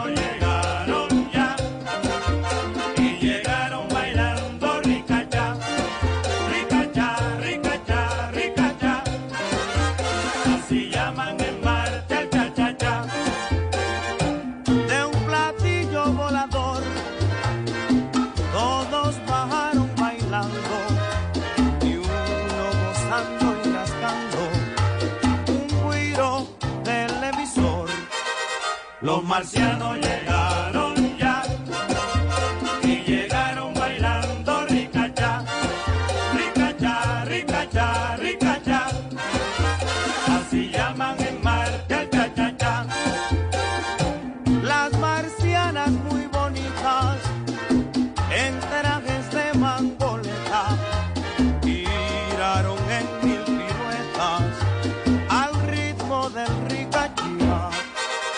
Los marcianos llegaron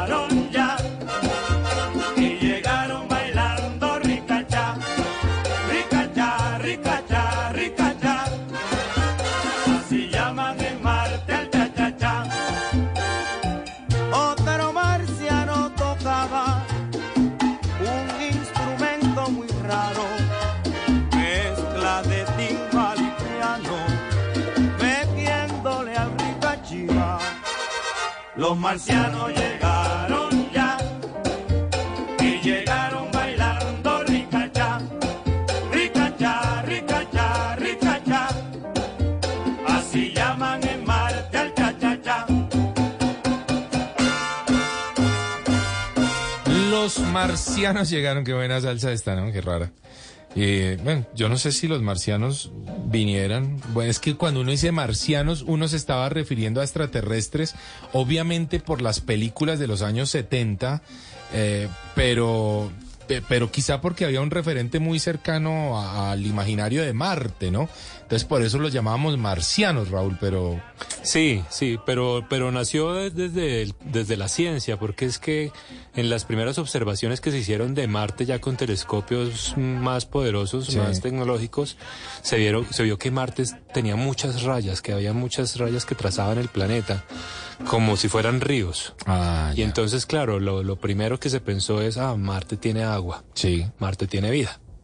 De allí viene todo. Sí. Eh, nos dice alguien, me llamo Juan Carlos, vivo en Colombia, en, en Huila, vive él, y aquí en el desierto, está hablando del desierto de la Tatacoa, se ve muchos ovnis. Yo estaba en un cultivo de noche con unos amigos, vimos pasar una bola de fuego muy bajito por encima del cultivo. Nos dio miedo. Al otro día le conté al dueño del cultivo y él nos dijo, tranquilos, eso es normal, son ovnis. Y se dice que hay una base muy cerca de allí. Y para ellos, para la gente del desierto, es normal ver ovnis. Yo recuerdo que estuve hace algunos meses en el desierto de la Tatacoa y visité justamente un lugar que se llamaba el Omnipuerto. Y supuesta, es un lugar muy lindo, tuve la oportunidad de volar el dron, es un círculo perfecto creado con rocas. Y supuestamente al dueño de ese terreno, a la dueña de ese terreno, porque es una mujer, eh, se le encomendó hacer este lugar y, la- y- y quien lo encomendó fue una comunidad o una sociedad extraterrestre que les pidió hicieran ese sitio de esa forma porque era un lugar ideal para ellos para, para aterrizar o para por lo menos estar por, por esta zona. Hay lugares, eh, Raúl, que son más... eh, clásicos y típicos en el avistamiento de ovnis que otros, ¿no? Uno de ellos, por ejemplo, son los grandes desiertos. Sí, es cierto. Y, y, esa, y ese lugar del que usted habla, Juan, lo ha sido por cientos o miles de años. Esa, esa región eh, fue región de los Panches. Sí. Y estos son famosos porque eran grandes orfebres, muy Sí. buenos para, para el oro. Y, y entre sus esculturas, entre lo que se ha encontrado, se han encontrado unos aviones pequeños. Sí. Que de hecho, de hecho algunos, un grupo de físicos alemanes hicieron ah, un avión ah, en base, perdón, con base en esos modelos y volaba perfectamente. Sí, o sea, recuerdo, como, recuerdo como si conocieran, como si supieran de aerodinámica. Exactamente. Entonces, eh, sí, realmente el, el sitio siempre ha estado muy relacionado con, con este tipo de eventos.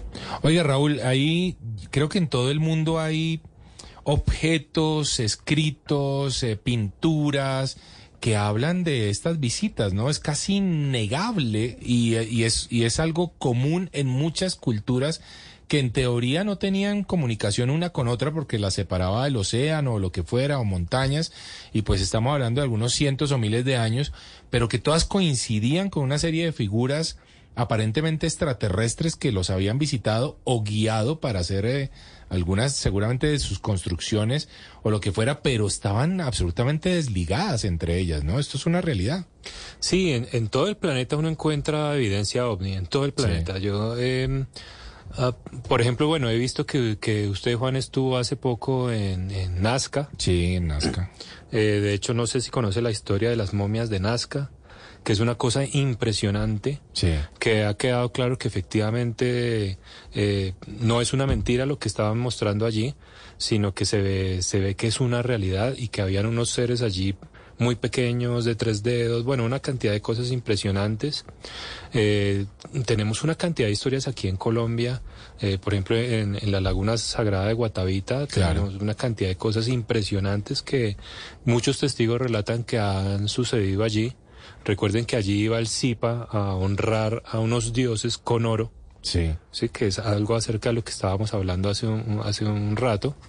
Entonces, no, tenemos una cantidad de cosas no solamente en Colombia, sino en todo el mundo, lo que, lo que uno ve en México, lo que se ve efectivamente en muchos desiertos, en muchas zonas alejadas pues de la sociedad donde se pueden ver unos fenómenos interesantes y también unas construcciones increíbles, o por ejemplo similitudes en el lenguaje escrito de algunas culturas que nunca tuvieron contacto una con la otra no solamente en la forma que escribían, sino lo que escribían, mm. o sea, los relatos que llegaron.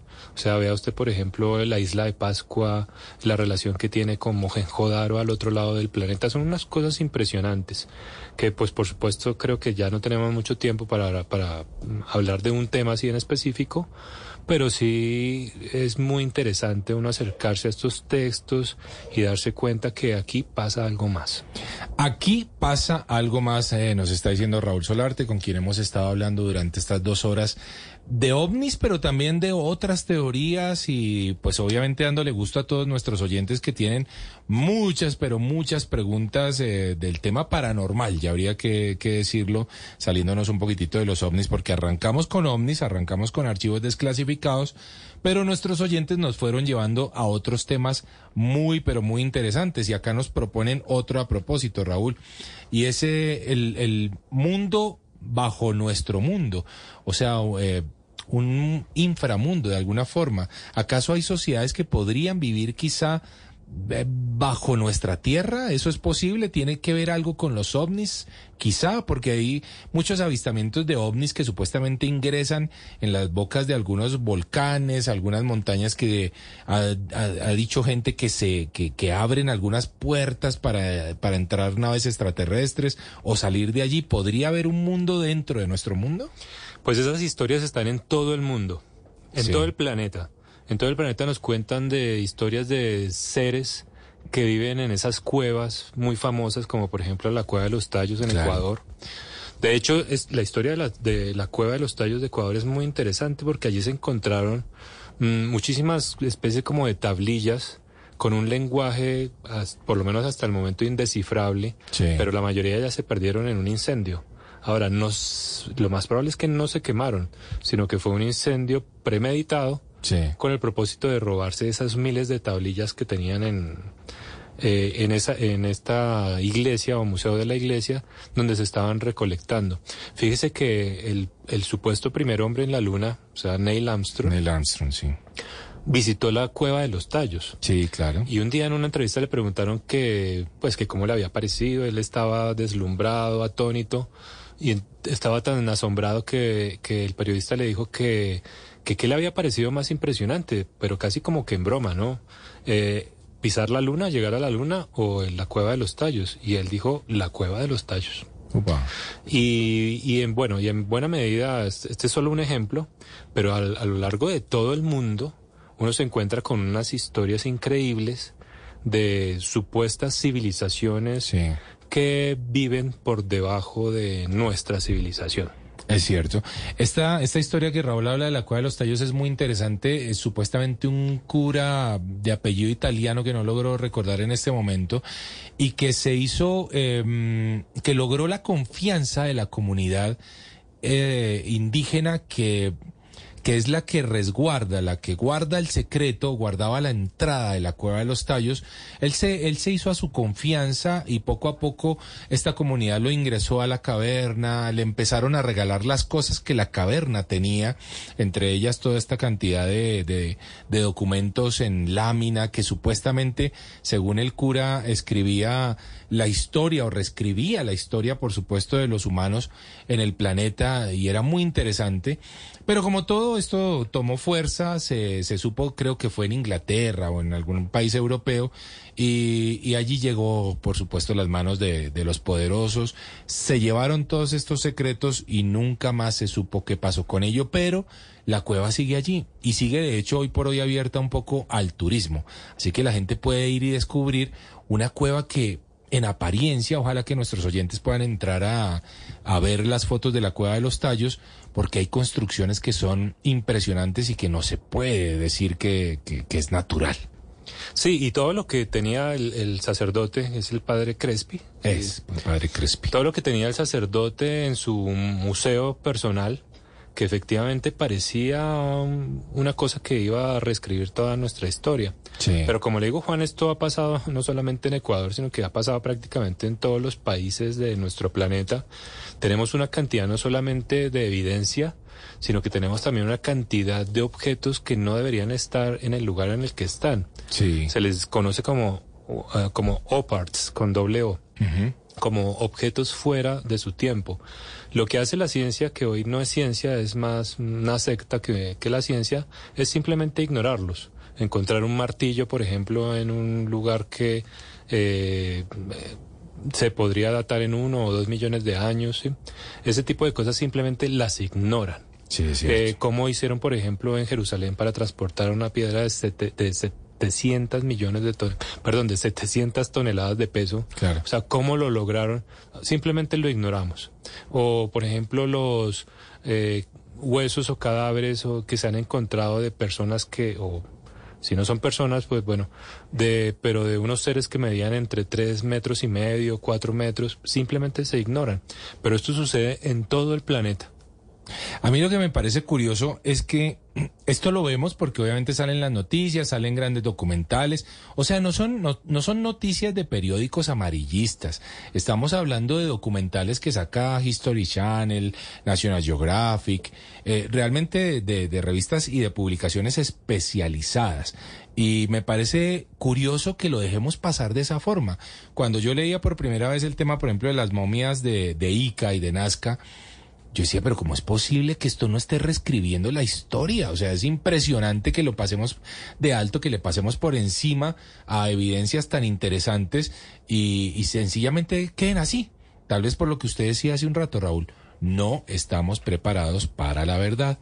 Dice un oyente, este programa merece parte 2, 3, 4, 5 y más, porque creo que le parece muy interesante. Por favor, le puedes preguntar a Raúl si tiene eh, algún espacio en Bogotá para compartir todos estos temas. Pero ya lo, ya lo pusieron a, a sacar eh, rancho, hermano, para, sí. para, para, hablar del tema. Bueno, yo creo que podría ser por lo menos en Instagram, ¿no? En inicio. Sí, sí, en Instagram en, en un primer momento se podría. En, eh, mi Instagram es miénteme que me gusta. Sí. Porque de hecho para mí esto, esto, es, esto es un lema, o sea, vivimos en, una, en un mundo, en un planeta, en una sociedad que nos miente en todos los aspectos y de todas las formas posibles y nos gusta. Nos gusta que nos estén diciendo mentiras. Pero pues, eh, bueno, de pronto si me invitan de nuevo al programa, claro que sí. por supuesto aquí seguiremos hablando. Y si alguno de nuestros oyentes tiene un espacio en el que quiera que Raúl vaya y, y hable de estos temas, pues adelante, ahí lo van a encontrar en su Instagram, arroba miénteme que me gusta, pues háganle la invitación, que seguramente él va a responderles y van a tenerlo por allí hablando de temas interesantísimos. Raúl, casi para ir cerrando, eh, ¿Será posible, nos comentaba un oyente hace ya un rato, se, ya, lo, ya se me quedó por, se me quedó un poco arriba en, en, entre nuestros eh, mensajes, que acaso nos estemos o nos podamos preparar, regresando al tema ovni, para lo que fuera una invasión? O sea, podríamos estar a puertas de, de, de, de por primera vez en la historia, por lo menos la moderna, eh, ser testigos de una invasión extraterrestre y qué consecuencias podría tener eso para la humanidad. Juan, vea, una invasión extraterrestre significaría nuestro final. Porque si son capaces de atravesar el espacio para llegar hasta acá, su tecnología estaría miles de años avanzada con respecto a la nuestra y simplemente nos convertiríamos en, en sus esclavos o, bueno, o, o en carne. Claro. Entonces realmente no creo que la conquista fuera de esa forma. La conquista podría ser de otra forma. Y es que si, si es que acaso ese es el, in- el interés o el propósito de una civilización extraterrestre. Y quizá la conquista tendría mucho que ver con lo que ellos realmente querrían. Entonces la pregunta es, ¿qué es lo que ellos realmente querrían si vinieran acá? Ahora, usted decía hace un, rato que, que hay pues muchas personas, incluso en altos cargos, que han hablado acerca del tema. Yo recuerdo, por ejemplo, eh, por allá creo que era en el año 2003 o 2004, el presidente de Rusia, Medvedev, en una entrevista, bueno, ya acabada la entrevista, pero todavía con una cámara prendida, le dijo a la periodista, ah, más o menos textualmente, la gente se aterraría si supiera cuántas razas de extraterrestres viven entre nosotros. O sea, yo creo que no, no estamos siendo conquistados de la forma típica que creeríamos normalmente los humanos, como llegaron los españoles a Sudamérica o los ingleses a Norteamérica, no. Yo creo que sí realmente podemos te- tener entre nosotros muchos, muchos extraterrestres de muchas civilizaciones diferentes, como lo han expresado varias personas que tienen una credibilidad altísima, Mm, pero su propósito seguramente no es venir a, a destruir a los seres humanos, a esclavizarnos, no, seguramente tienen otros propósitos, incluso eh, simplemente si nosotros por ejemplo, tuviéramos la capacidad de viajar a otros planetas que tienen otras civilizaciones, simplemente no iríamos para conocerlo, pues seguramente sí. Claro. Entonces, ta- es- hasta eso también es una posibilidad, simplemente como algo de turismo. Como algo de turismo. Raúl, ¿es posible que lo que nosotros estamos haciendo en Marte, llegar, empezar a colonizar, seguramente vamos a poner unas matitas, seguramente vamos a terraformar, como se llama, es decir, hacerlo habitable para nosotros, seguramente un día va a haber un microorganismo, seguramente ese microorganismo va a evolucionar en un animalito y ese animalito en otra cosa más grande y así? ¿Es posible que eso haya ocurrido con nosotros en alguna época de la historia? o sea, que alguien muy- haya hecho eso con nosotros. Es muy posible, es muy posible. Cuando Carl Sagan era el director del SETI, que es- eh, era, Sí. bueno, el proyecto para buscar vida inteligente, no vida, sino vida inteligente Sí. extraterrestre, decía una cosa que, que me parecía impresionante, y es que mm, en algún momento habían pensado en esta terraformación de Marte para poner allí algún animal y ver cómo se comportaba, cuáles iban a ser sus cambios. Por supuesto, el animal tenía que ser un animal muy parecido a nosotros. Claro. O sea, algún simio. Y, y claro, y él decía, y lo que vamos a hacer es estar vigilando a ver qué sucede. Vamos a estar monitoreando, pero no vamos a intervenir para ver cu- cuál es la línea eh, que, que va a seguir esta vida. Y eso es muy parecido a lo que nos cuentan historias sumerias, historias indias, historias incluso de la Biblia, como si simplemente nos estuvieran cuidando, monitoreando. Fíjese que cuando sucede, por ejemplo, lo de la Segunda Guerra Mundial y una explosión atómica, entonces se vienen aquí y, y a cuidar, pareciera que nos estuvieran cuidando. Claro. Incluso un famosísimo físico teórico español de apellido García, creo que es Javier García, no, no recuerdo muy bien su nombre, pero eh, había estado muy involucrado con el desarrollo de armas nucleares, dijo que tenían mucho... eh, o sea, que el desarrollo de estas armas, e incluso de las centrales nucleares, tenían mucho que ver con experiencias eh, tipo ovni. Bueno, pues la verdad es que el tema es eh, muy divertido, el tema es muy interesante, creo que muchas cosas se resolvieron en este par de horas con nuestro invitadísimo Raúl Solarte, a quien despedimos de un aplauso. Muchas gracias Raúl, gracias Raúl por haber estado en Bla Bla Blue. Muchísimas gracias. eh, en realidad estuvo muy, muy divertido el programa. Y hasta una próxima vez. Claro que sí, bueno, si ustedes quieren saber eh, más de ovnis, extraterrestres, reptilianos, de todo eso que tienen en duda, y entren a la cuenta de Raúl, arroba miénteme que me gusta. Y nosotros nos vemos mañana con más de Bla Bla Blue, porque esto va a estar buenísimo toda la semana. Recuerden, yo soy Juan Casolarte. Chao.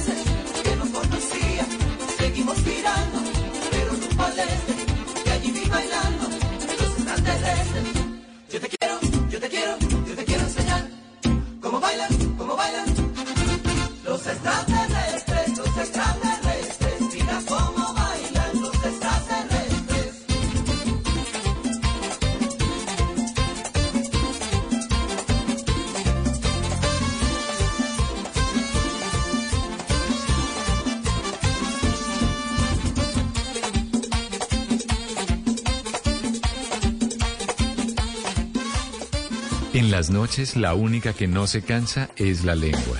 Por eso, de lunes a jueves a las 10 de la noche empieza Bla Bla Blue con invitados de lujo. Le saluda la chilindrina. Soy Bonnie Cepeda. habla Michelle Brown. Yo soy Liz Pereira. Checo Acosta, el príncipe del carnaval. Soy Claudio Bamón. Los saludo Alfredo de la Fe. Yo soy Maya. Con buena música, con historias que merecen ser contadas, con expertos en esos temas que desde nuestra casa tanto nos inquietan y con las llamadas de los oyentes que quieran hacer parte de este espacio de conversaciones para gente despierta. Bla bla blue. De 10 de la noche a 1 de la mañana. Bla bla blue. Porque ahora te escuchamos en la radio. Voces y sonidos de Colombia y el mundo. En Blue Radio y bluradio.com. Porque la verdad es de todos. Una de la mañana y un minuto. Esta es una actualización de las noticias más importantes de Colombia y el mundo en Blue Radio. La policía está ofreciendo hasta 30 millones de pesos de recompensa por alias El Soladito, quien sería responsable del triple homicidio ocurrido este fin de semana en el carnaval en Soledad Atlántico. Ingel de la Rosa. A retaliaciones por el control de las rentas del microtráfico obedecería el triple homicidio registrado en el barrio San Vicente del municipio de Soledad, donde dos sicarios a pie abrieron fuego contra los que departían en un estadero. Uno de ellos estaría identificado y por él anunció una millonaria recompensa el general Jorge Urquijo, comandante de la Policía Metropolitana de Barranquilla. De acuerdo a la información de la comunidad, habría participado un individuo conocido con el alias del soldado. Por la información de esta persona, estamos ofreciendo una recompensa de hasta 30 millones de pesos. En los dos primeros días de carnaval, el área metropolitana de Barranquilla registró 13 asesinatos. Una de la mañana y dos minutos en Cartagena, los comerciantes del centro histórico volvieron a cuestionar y a reclamar más medidas a las autoridades luego de que un turista alemán le robaran en dos ocasiones la misma noche. Dale, Orozco. Para el vedor y representante de la Asociación de Comerciantes del Centro Histórico, Antonio Caballero, es momento de tomar acciones contundentes. Que se refuerce el pie de fuerza de la Policía Nacional en el centro histórico, ya que eh, actualmente no hay una cobertura suficiente. Por su parte, la secretaria del Interior, Ana María González, explicó que a través del sistema de gestión de información de la estación de policía de Boca Grande han podido documentar este año 41 casos de hurto, de los cuales el 74% corresponde a turistas. Estamos haciendo unas reuniones con la policía y todo el sector turístico eh, con el ánimo de crear las estrategias que nos permitan colaborar y trabajar en equipo. En el 2022, más de 3.5 millones de turistas visitaron Cartagena. Una de la mañana y tres minutos. Las agresiones contra agentes de tránsito en Cali tienen en alerta a las autoridades. Este fin de semana un agente fue golpeado por un infractor cuando fue requerido para sancionarlo por un comparendo frente a la terminal de transportes de la ciudad. Laura Ruiz. Este fin de semana se registró un nuevo caso de agresión contra un agente de tránsito a las afueras de la terminal de transporte de Cali. Según las autoridades, se encontraban en este sector realizando controles de transporte informal cuando un hombre se baja de su vehículo y le da un puño en la cara a un agente de tránsito. Edwin Candelo, subsecretario de Movilidad de Cali, dio detalles del suceso. Estamos recopilando la información para proceder de manera pertinente. Igualmente, el día viernes se presenta en el norte de la ciudad un caso similar. Durante este 2023 se han registrado 10 casos de agresiones a los agentes de tránsito en la ciudad. Los sindicatos piden más seguridad para ellos. Noticias contra reloj en Blue Radio. Y cuando ya es la una de la mañana y cuatro minutos, la noticia en desarrollo, los republicanos acusaron este martes al presidente Joe Biden de, desin- de desinteresarse de la dura realidad a la que se enfrenta la ciudadanía y lamentaron que su gobierno, en su opinión, esté secuestrado por la izquierda radical. Y quedamos atentos porque Cartagena y Santa Marta entraron al ranking de las 502 ciudades más violentas del mundo, un ranking que cada año hace el Consejo Ciudadano para la Seguridad Pública y Justicia Penal, una organización de origen mexicano. El desarrollo de esas y otras noticias en blurradio.com continúen ahora con Blue Música. Esta es Blue Radio. En Bogotá, 89.9 FM. En Medellín, 97.9 FM. En Cali, 91.5 FM. En Barranquilla, 100.1 FM. En Bucaramanga, 960 AM. En Pereira y el norte del Valle, 89.2 FM. En Tunja, 103.1 FM. En Villavicencio, 96.3 FM. En Armenia, 89.2 FM.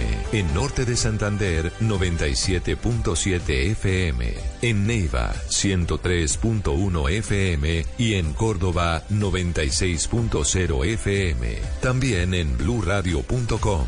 En Facebook, Blue Radio Colombia. A través de Twitter en arroba Blue Radio Co. Y en la señal de TDT.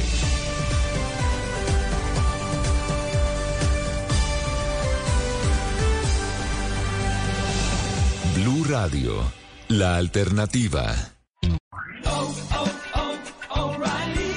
Compra en o'ReillyAuto.com, elige la opción de recoger tu orden en la tienda O'Reilly Auto Parts de tu preferencia y cuando vengas por ella, llama a la tienda para que te la traigamos directo a tu vehículo. O elige la opción de envío gratis a domicilio para órdenes mayores de 35 dólares. Sigue adelante con O'Reilly.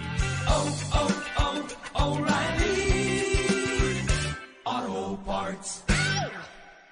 Si es opinión, ¿Qué debería hacer el gobierno con la situación pues, en, en, en Arauca, se me sé? Esto es clarísimo. El ELN creció mucho después del acuerdo que las FARC firmó con el gobierno del presidente Juan Manuel Santos. Siempre el ELN ha tenido el petróleo y la minería como un sector importante dentro de su lógica de guerra y el Arauca pues es un departamento muy rico en esta materia. Yo creo que el gobierno tiene que ser muy claro y darle un estatus diferente en la mesa de negociación al ELN. Si es humor, Conocimos algunos municipios del Atlántico y el Magdalena, hermano. De- salimos, salimos de Barranquilla, descansamos en Soledad, paramos obviamente a hacer chichi en Magangué. Ay, ¿y dónde almorzaron? En el plato.